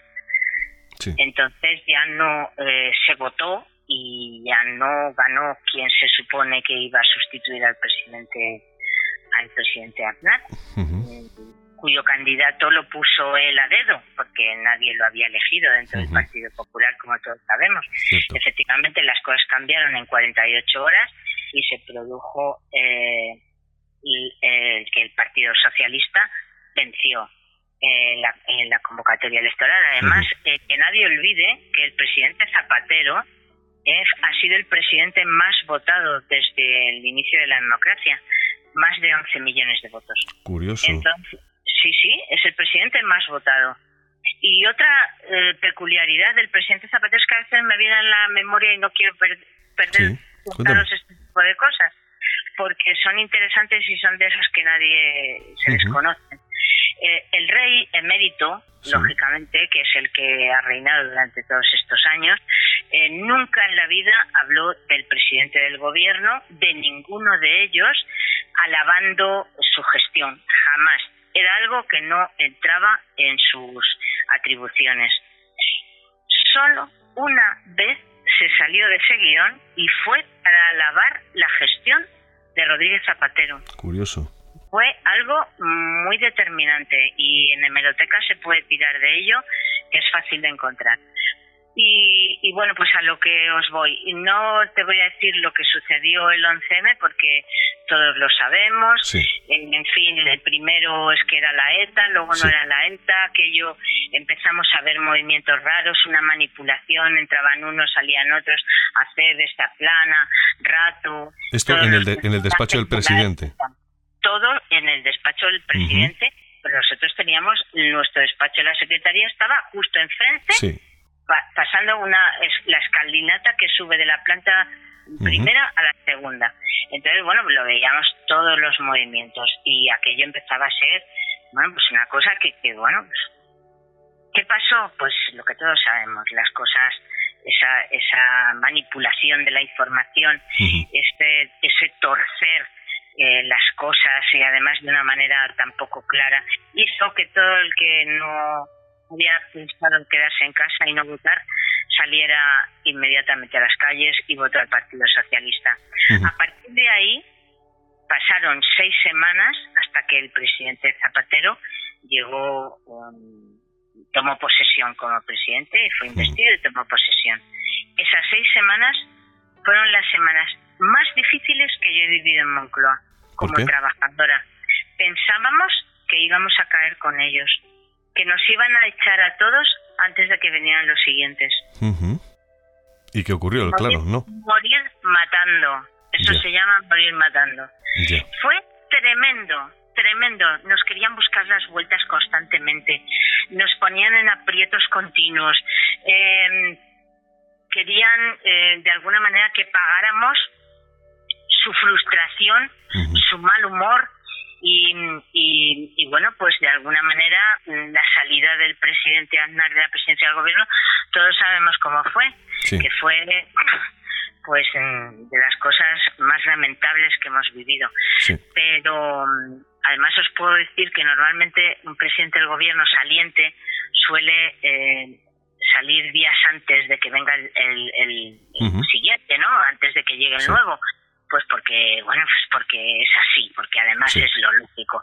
Tú ya terminas tu función y te quieres ir. Bueno, pues eh, se fue el viernes por la tarde-noche. A última hora, ¿no? Y Zapatero llegó el sábado a primera hora. Durante ese fin de semana trabajábamos, trabajamos sin parar. Eh, eh, tanden presidente Zapatero María Teresa Fernández de la Vega para traer las tropas de Irak que fue eh, su primera promesa cumplida. Cierto. Cierto, Y trabajamos durante todo ese fin de semana. La llegada de Zapatero fue como un bálsamo. fue como, Dios mío, esta pesadilla ya se ha terminado. Y por fin eh, ha venido una persona que realmente, bueno, pues trae otro planteamiento, otro talante y, y bueno, es bondadoso, porque Zapatero era bondadoso.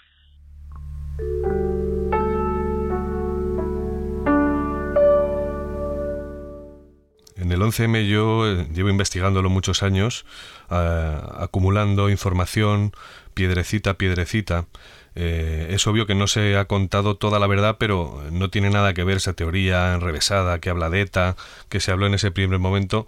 Y sobre todo es curioso porque tiene todos los tintes de un golpe de Estado, no desde dentro, no es un trabajo interno achacable al PSOE, como se ha intentado también desde, bueno, desde la caverna mediática, como se la denomina.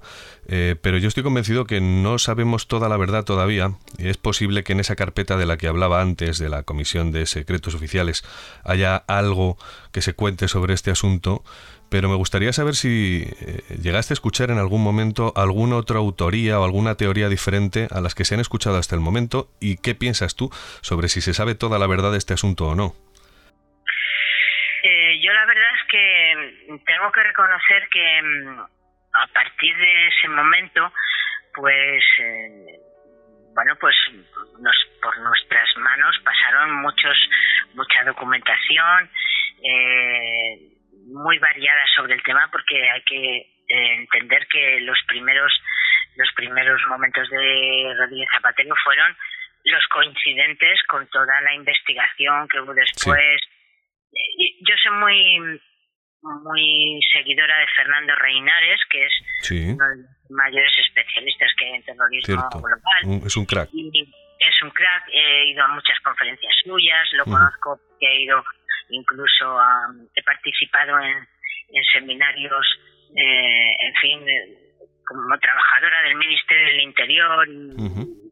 Bueno, pues eh, siempre me ha interesado muchísimo el tema. Y bueno, pues la verdad es que eh, yo soy de la, de la cuerda de Fernando Reinares y considero que esto es terrorismo yihadista a tope y bueno, de alguna forma mm, hay que relacionarlo con la participación de España en la guerra de Irak, eso está claro. ¿Y crees que... Pero eso tiene una relación. Sí, ¿y crees que no hay nada más? ¿Crees que no hay ningún interés eh, que pudiera haber motivado este atentado? Lo digo porque, quiero decir, eh, tiene todos los tintes de un golpe de Estado. Eh, se produjo pues casi los atentados al límite de la jornada de reflexión. Esto fue, creo que fue un viernes, los atentados por la mañana, y el domingo eran las elecciones. Está clarísimo que tenía toda una intencionalidad, el que el cerebro de estos atentados tenía muy claro que quería que fuera ese día justo antes de las elecciones para motivar un cambio de gobierno que efectivamente ocurrió, ¿no? Quizá por eso Aznar también estaba y sigue tan envenenado con la manera en la que perdió, ¿no?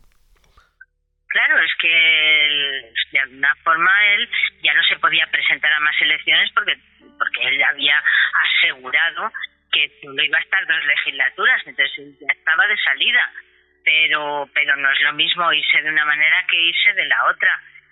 No, pues eh, uno puede relacionar, si quiere, encontrar, bueno, pues eh, incidencias. Eh, tú sabes que este tipo de personajes también tienen sus códigos y sus historias y sus y sus, cosas del Corán y en fin que si el 11S que si el 11M que si em, en fin que también es verdad que coincide con unas fechas que bueno que en España había elecciones es cierto pero um, yo no creo que tuviera una intencionalidad para cambiar eh, de alguna manera el signo del gobierno que tocaba porque porque efectivamente que lo cambió pero por otras circunstancias. Porque a lo mejor si el gobierno no hubiera engañado a los españoles y les hubiera contado la verdad desde el primer momento, pues a lo mejor las cosas hubieran sido de otra manera, ya no lo sabremos nunca. Claro, pero veníamos, eh, para recordárselo a la audiencia, de esa invasión ilegal de Irak, del alineamiento de Aznar con Bush en la foto de las Azores, con lo cual la opinión pública fue... Eh, digamos, no, no, fuimos idiotas, nos dimos cuenta, eh, unimos, ligamos un dato con otro casi de forma inmediata, ¿no? De hecho, acordaos de aquella manifestación, María Ángeles, en la que estuvimos todos, no solo la del 11M, por supuesto, eh, sino la de la guerra, ¿no? O sea, no, nadie quería la guerra de Irak y, sin embargo, entramos en ella de forma ilegal. Eh, Porque el presidente desoyó, nunca hubo un divorcio tan, tan marcado y tan claro entre un, presidente o un gobierno y, la ciudadanía. O sea, es que era un clamor, España era un clamor, no queríamos participar en esa guerra en la que nos vimos envueltos y de alguna manera eso hizo responsables de ese terrible atentado. Y, bueno, pues yo también tengo que reconocer que fueron los momentos profesionales más difíciles para mí. El tema de la guerra de Irak iba en contra de todas mis convicciones personales y se me exigía constantemente que eh, dijera que el presidente trabajaba por la paz. Y pusiera negro sobre blanco todo ese trabajo y todo ese esfuerzo en, combatir a los malos, ¿no? Y en buscar las armas de destrucción masiva y todas aquellas cosas que todos recordamos y que en absoluto mm, la ciudadanía lo veía así, de ninguna manera. Y bueno, pues, eh, pues, efectivamente se hizo responsable de ese atentado terrible, pues un poco a un gobierno que además eso nos engañó, nos engañó, nos manipuló, pretendió manipularnos, vamos, Así fue. Bueno, yo ya te digo, como te he comentado, soy de los que piensan que no se ha contado toda la verdad del 11M. Soy de los que piensan, bueno, hay demasiadas cosas alrededor que son muy extrañas. El modus operandi no es el habitual. Eh, eh, se desenterró de repente el cuerpo de Geo que desgraciadamente falleció en Leganés, se quemó con gasolina ese cuerpo, eh, el estallido de la casa en Leganés. Hay cosas muy extrañas de las que yo creo que todavía no tenemos toda la información, pero mm, te, tenemos tiempo. Es decir, yo tengo mucha paciencia como periodista para esperar y para seguir reuniendo información y creo que sabremos la verdad de aquí a unos años. Y creo que ni fue ETA, como se comentó en su momento, pero creo que Aznar estaba eh, en lo cierto cuando decía que los terroristas no venían de lejanos, de lejanos desiertos, ¿no? Como el afgano. No, no obstante, te iba, para dar un salto, eh, yo sé que, bueno, has vivido en primera persona la visita de personalidades internacionales como la de, como la de Saddam Hussein, que de, hecho pernoctó en el Palacio de la Moncloa, eh, o la de George Bush.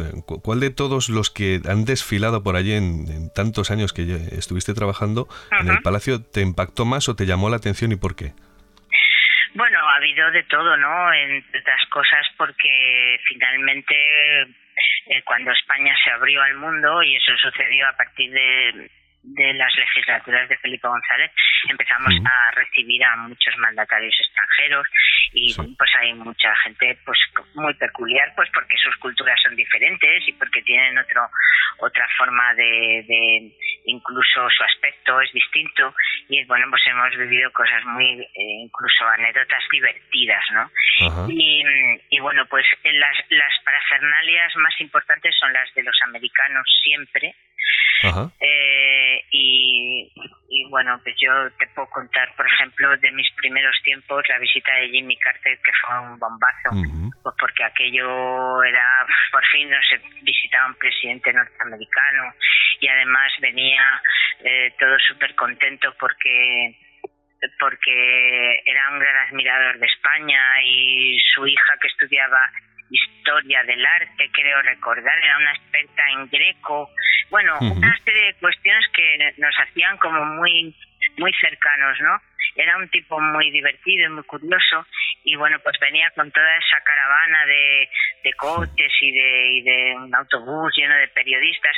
Y en aquella Moncloa de los años de finales de los 70 que estábamos todos, trabajamos como de andar por casa, pues no había seguridad ninguna, entonces había un autobús de la MT que el F que iba a las facultades y tal y pasaba por allí entonces curiosamente cuando está llegando la, la caravana de coches eh, el F se mete entre entre aquella en el mundo de paso se cuela en mitad de la caravana y cuando llega a la se colocó justo delante del autobús de la prensa americana. Y, y entonces eh, estábamos allí esperando la llegada y llega el F y, para en su parada con lo cual eh, los periodistas se quedan atascados detrás, la gente, eh, los otros mm, cabreados, enfadados, le gritaban al de al del autobús, al final la gente decía Yankees go home, bueno, aquello se armó un de mucho cuidado. El caso, eh, para terminar, es que cuando entramos, entraron ya los periodistas en el ya Jimmy Carter había saludado a Adolfo Suárez, habían dado la mano y no había fotos porque no habían podido retratar el momento, con lo cual, bueno, pues la prensa española fue la que tuvo que repartir eh, esas fotografías y demás, y bueno, todo quedó en una anécdota, pero para que veáis que España, de, Bienvenido Mr. Marshall, tenía en aquel momento, o sea, una cosa curiosa. Y bueno, una visita muy divertida también fue la de Gaddafi, con todas esas eh, 300 uríes o como se llamen, que eran... Sí, con jaimas y todo, ¿no? Claro, con su séquito de mujeres eh, personal, que además eran unas expertas en seguridad, en las mujeres que eran agentes y, bueno, estaban súper entrenadas y demás, con jaimas, con... con... ¿Dónde, ¿Dónde acamparon? Eh, ¿Dónde acamparon? Eh, acamparon en, en, en el ahí lo diré. No, no, no, fue en los jardines de la Moncloa. No, no fue en los jardines de la Moncloa. Y, y bueno, lo que te puedo decir, eh, en el Pardo, los llevaron al Pardo. Y ahí montaron las jaimas, eh, pero vamos, hubo que mataron a un cordero y todo el Belén ese en ellos con toda su parafernalia y toda su historia. ¿Conociste a Gaddafi en persona, en persona entonces? Sí, sí, sí. Y bueno, es una ciudad, muchísima gente, claro, eh, conocer relativamente, evidentemente solo eso, en esas visitas, bueno, pues estamos más, más curioseando que otra cosa, pero es que es verdad que eran unos montajes increíbles, increíbles.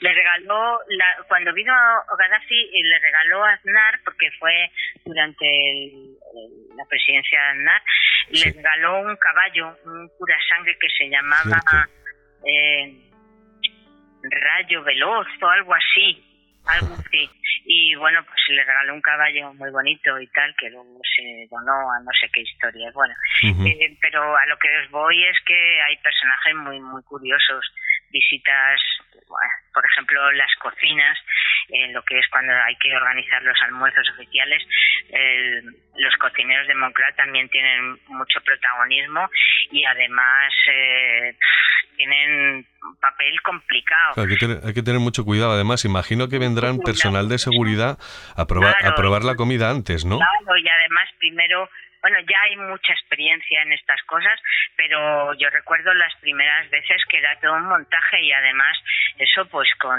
con peculiaridades que hay que tener en cuenta en los protocolos y demás porque porque no todo el mundo es igual. No, hay mucha gente muy divertida. Margaret Thatcher recuerdo que es, con los tiempos de Felipe González, en el almuerzo le colocaron angulas y ella cuando destapó que de aquello le horrorizó, aquello no le gustaba, no sabía. Bueno, cosas muy curiosas, sí. Como curiosidad, el, el palacio, ya casi estamos terminando, eh, tiene un servicio de cocina disponible a las 24 horas si así se necesita, ¿no? Eh, ¿Recuerdas alguna eh, curiosidad culinaria de alguno de los presidentes o sus familias? Pues mira, en los tiempos de Calvo Sotelo, que era muy comilón, una noche que venía de un viaje, era muy tarde, y, y, se le antojó comer pasta y le dijo a su mujer que le prepara. Estos eran absolutamente nocturnos, noctámbulos. Los calvosotelo odiaban madrugar, pero por la noche tenían una actividad increíble. Les encantaba escuchar música, charlar. Era cuando ellos estaban Y entonces, bueno, pues llega el presidente Calvo Sotelo de viaje, le dice a su mujer que trae hambre y que quiere comer algo. Y la dice, bueno, pues si quieres te hago un bocadillo, un sándwich. No, no, no, no, ¿por qué no preparamos una pasta? Y, y, comemos pasta y tal y cual. Bueno, la otra ya este se puso tan pesado que la otra dijo, bueno, venga, pues vamos a la cocina y preparamos la pasta. Y cuando están bajando por las escaleras, que era tarde, a lo mejor ya te hablo de las dos, las tres de la mañana, y todo el palacio está en silencio, y oscuro, bajan por las escaleras y empiezan a oír ruidos. Antes de llegar a la cocina empiezan a escuchar ruidos y cuando llegan abajo y encienden la luz se encuentran una invasión de cucarachas monumental. Al día siguiente hubo que llamar a la desinfectación y, y preparar una, una movida, pero de mucho cuidado porque eso es un edificio que no se conservaba, no se mantenía y había pues eh, muchísimas historias de estas con unos jardines que son maravillosos, pero que tienen mucha vida, mucha vida zoológica por allí. Se contaba de Suárez que, bueno, me lo has contado tú alguna vez de esas tantas charlas que hemos tenido juntos, eh, que solo comía tortillas francesas y poco más, cuando estaba muy atareado. ¿Es esto cierto? Sí, es que Adolfo Suárez se mantenía de nada, o sea, era un hombre que no comía y su mujer estaba obsesionada con que comiera mejor, lógicamente. Entonces, bueno, pues su eterna tortilla y su café con leche era lo único que tomaba. Entonces, la tortilla siempre le ponían algo más para ver si colaba, ¿no? Unas patatas, un poco de ensalada, pues que le acompañaran aquella tortilla con algo. Y él invariablemente se dejaba todo lo demás. O sea, un hombre frugal, absolutamente, comía muy poco y fumaba muchísimo y tomaba café con leche constantemente. café con leche interna.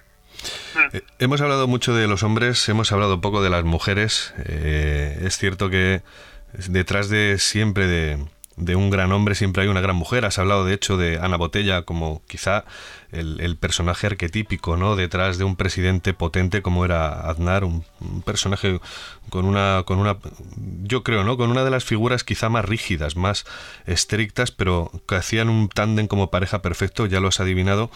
Pero mm, por ejemplo, se me antoja, y de hecho lo he escuchado alguna vez, y no de ti, ¿eh? Que Sonsoles llevaba los pantalones en Moncloa en la época de ZP. ¿Es esto cierto?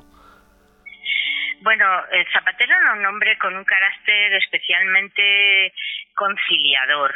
Ese tipo de hombre eh, tranquilo y, un hombre, su máxima era la tolerancia, el talante. Es cierto, era así. Y entonces, bueno, pues en su casa tenía tres mujeres que también, bueno, pues le comían mucho la moral y entonces, bueno, pues es verdad que Sonsoles era una mujer con carácter, una mujer que también llevó muy mal la presidencia del gobierno de su marido, siempre se sintió eh, en una cárcel y, llevaba muy mal eh, los años que pasó allí fueron para ella muy difíciles. Y bueno, pues es verdad que ella era muy exigente en ese sentido, le obligaba de alguna forma a guardar un tiempo diario para dedicárselo a la familia. Eh, era una mujer con, con sobre todo eso, un ascendiente muy potente sobre su marido. De hecho, una de las de las eh, bueno, de lo que más influyó en Zapatero para no volverse a presentar y de alguna forma pasar a, la, vamos, a prácticamente abandonar la política fue su mujer. Muy bien. No obstante, fíjate, hemos hablado muy poquito de los reyes, del rey emérito, más que la imagen de, el rey Juan Carlos, me interesa la de la reina Sofía. Eh, he estado alguna vez con ellos eh, en algún tipo de recepción como fotógrafo, no trabajaba en agencia F o, después en algunos eventos, y la imagen de la reina siempre me causó fascinación por esos silencios eternos. Sin embargo, yo sé, claro, tú eres una mujer que la, tiene que conocer eh, muchísimo, bueno, la conoces muchísimo más, por supuesto, pero como mujer eh, seguro que captaste más cosas que el resto. ¿Cómo es la reina Sofía? Pues una mujer de muchos silencios, pero estoy convencido que tiene un fondo inmenso. Yo creo que es una mujer que se ganó muy pronto el cariño de la gente, una mujer muy cercana, eh, con un marido muy campechano y muy divertido y tal, pero que para la convivencia matrimonial debía de ser complicado. Y un hombre también mujeriego, en fin, bueno, pues todos sabemos de sus historias y muchas más. Y bueno, pues eso, en fin, ella lo sabía, ella le quería, ella ha sido siempre una mujer eh, con, con esa lealtad inquebrantable y con ese sentido del deber, del, del lo que su, su cargo como reina le exigía y bueno, pues eh, yo creo que ha sido una sufridora, ha sido una mujer que ha sufrido una barbaridad. ¿Cómo eran las distancias cortas la reina? Muy amable, muy educada, una mujer tranquila, una mujer paciente, una mujer acostumbrada a, a eso, a, yo creo que al sufrir en silencio.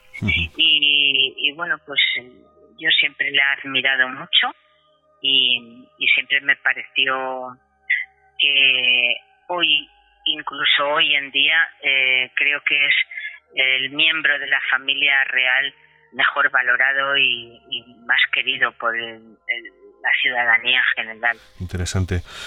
Bueno, ya casi para terminar, una última pregunta. Ahora que estamos eh, tú y yo solos, María Ángeles, y que podemos hablar abiertamente de ciertas cosas, cuéntame alguna anecdotilla que se pueda contar de esas secretas, ahora que estamos tú y yo solos.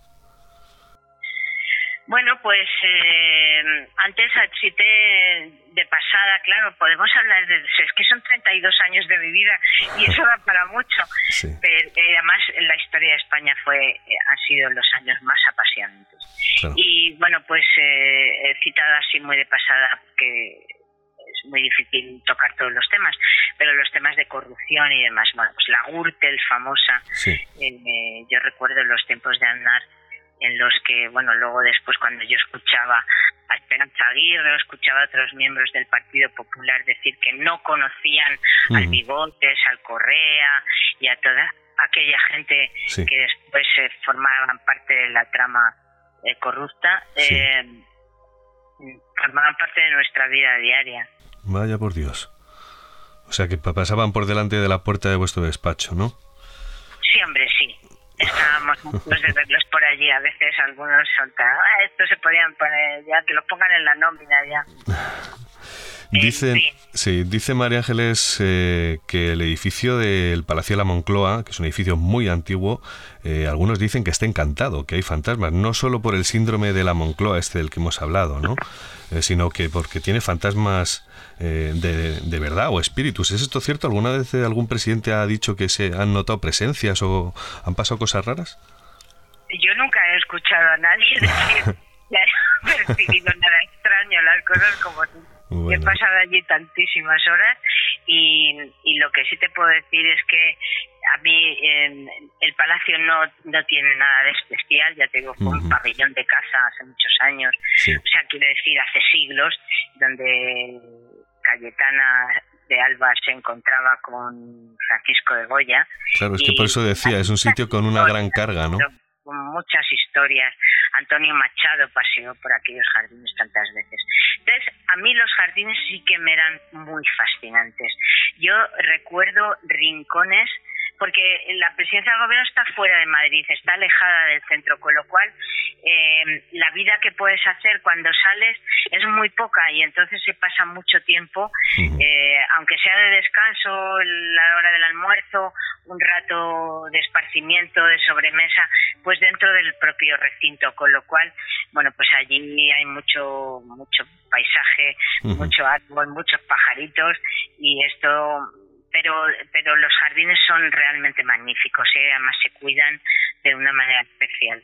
Pero sí que es verdad que yo sí que he notado, no dentro del palacio, pero sí esas presencias. Yo me he imaginado personajes que han formado parte de la historia de España cuando he paseado por allí, me los he imaginado por aquellas fuentes y cerca de aquellos eh, de aquellos árboles milenarios, ¿no? Tenemos ahí árboles maravillosos, absolutamente maravillosos.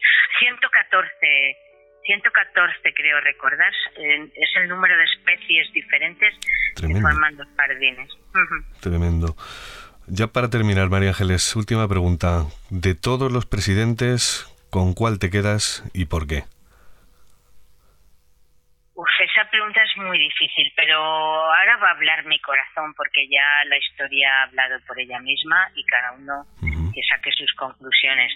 Yo, eh, mi corazón estará siempre con Adolfo Suárez y, además de ser un, personaje al que hoy le reconoce su mérito todo el mundo, eh, para mí fue un hombre al que yo conocí cuando yo tenía 21 años sin ninguna cultura política, sin tener ni idea de qué iba todo aquello. Yo entonces tenía 21 años, era muy joven, y aquel hombre me, me enseñó a amar la democracia, la libertad, y me enseñó todos los principios que después han formado parte esencial de mi vida.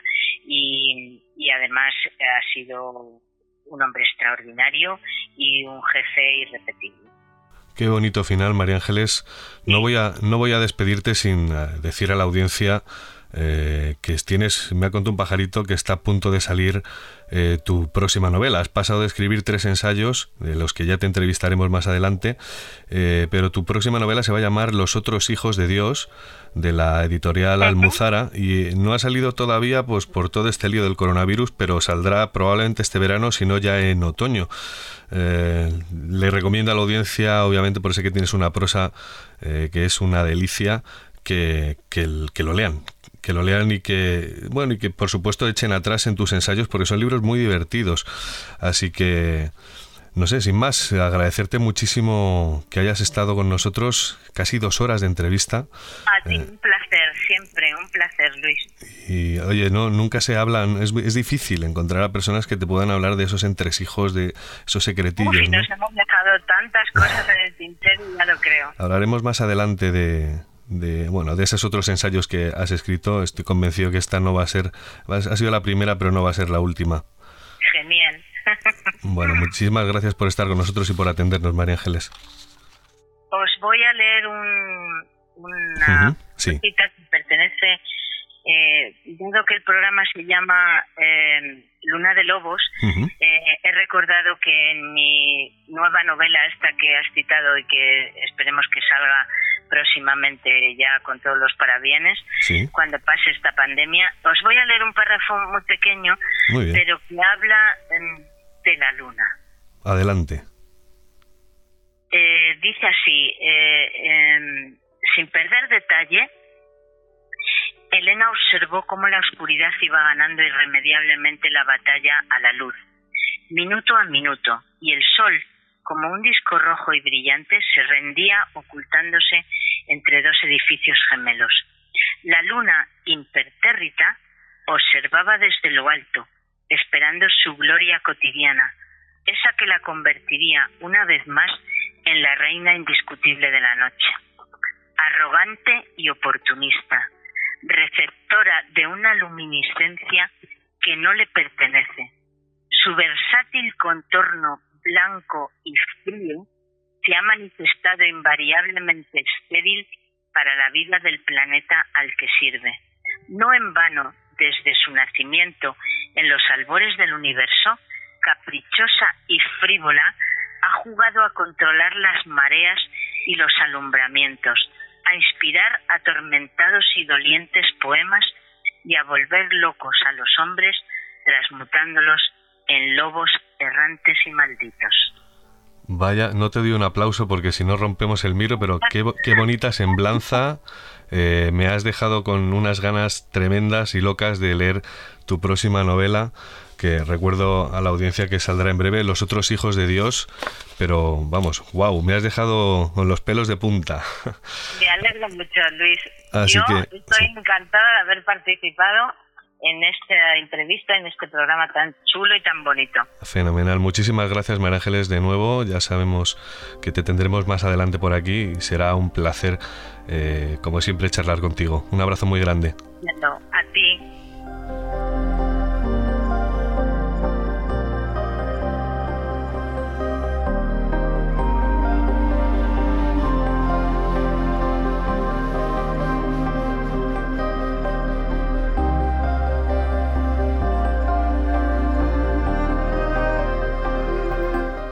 Bueno, pues hasta aquí hemos llegado por hoy. Ya lo han oído. Así eran nuestros líderes en zapatillas de andar por casa y así se vivieron los momentos más importantes de nuestra historia desde el interior del Palacio de la Moncloa. En el fondo los presidentes no dejan de ser personas como usted o como yo, y por muy bien amueblada que se tenga la cabeza, el poder es corrosivo a todos los niveles, ya lo han visto. Bueno, he dicho que son personas como usted o como yo, pero quizá no, porque ¿a quién le interesa el poder? ¿Alguna vez lo ha pensado? ¿Le gustaría tener poder? En mi caso, por muchas vueltas que le den, no le encuentro el atractivo ni percibo esa erótica de la que tanto hablan, más bien al contrario. Si ya es difícil gobernar nuestra propia vida, no quiero ni imaginar lo que significa decidir por millones de personas y asumir el riesgo, el miedo a equivocarse, Apuesto a que la presión y el vértigo deben de ser insoportables. La realidad es que estas personas no deben de ser muy normales. Sospecho que detrás de ese anhelo puede que se esconda alguna perversión, aunque no sea consciente. De hecho, siempre he pensado que el monstruo que encarnó Adolf Hitler se fue haciendo a fuego lento, poco a poco, que no venía así de serie o que al menos al principio no era consciente de la oscuridad que llevaba dentro. En cualquier caso, para defendernos de estos peligros, se supone que hoy día contamos con herramientas, organismos internacionales, leyes de jurisdicción universal y mecanismos de control mejorados desde la Segunda Guerra Mundial. Sin embargo, la democracia es un modelo político que está empezando a dar señales de obsolescencia. Es como si estuviera perdiendo fuelle.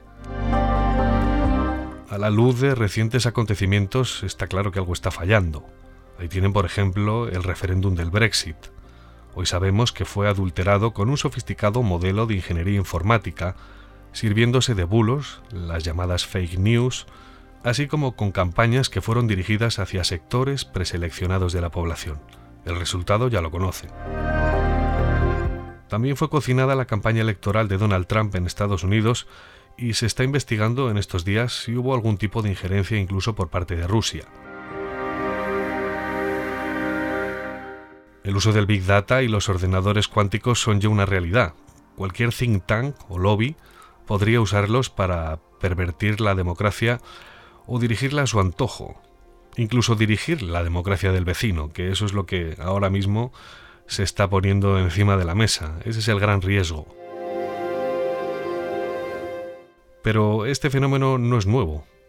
Lo único es que se ha sofisticado mucho, pero no deja de ser propaganda, el fenómeno de siempre, la propaganda. El problema es que esa propaganda es más peligrosa que nunca por la masiva exposición que tenemos a las redes sociales y la capacidad de viralización. La conclusión es que debemos protegernos de estas amenazas, de lo contrario cabalgaremos ciegos hacia una distopía que está más cerca de lo que parece. Nada más. Muchas gracias por escuchar. Hasta la próxima luna.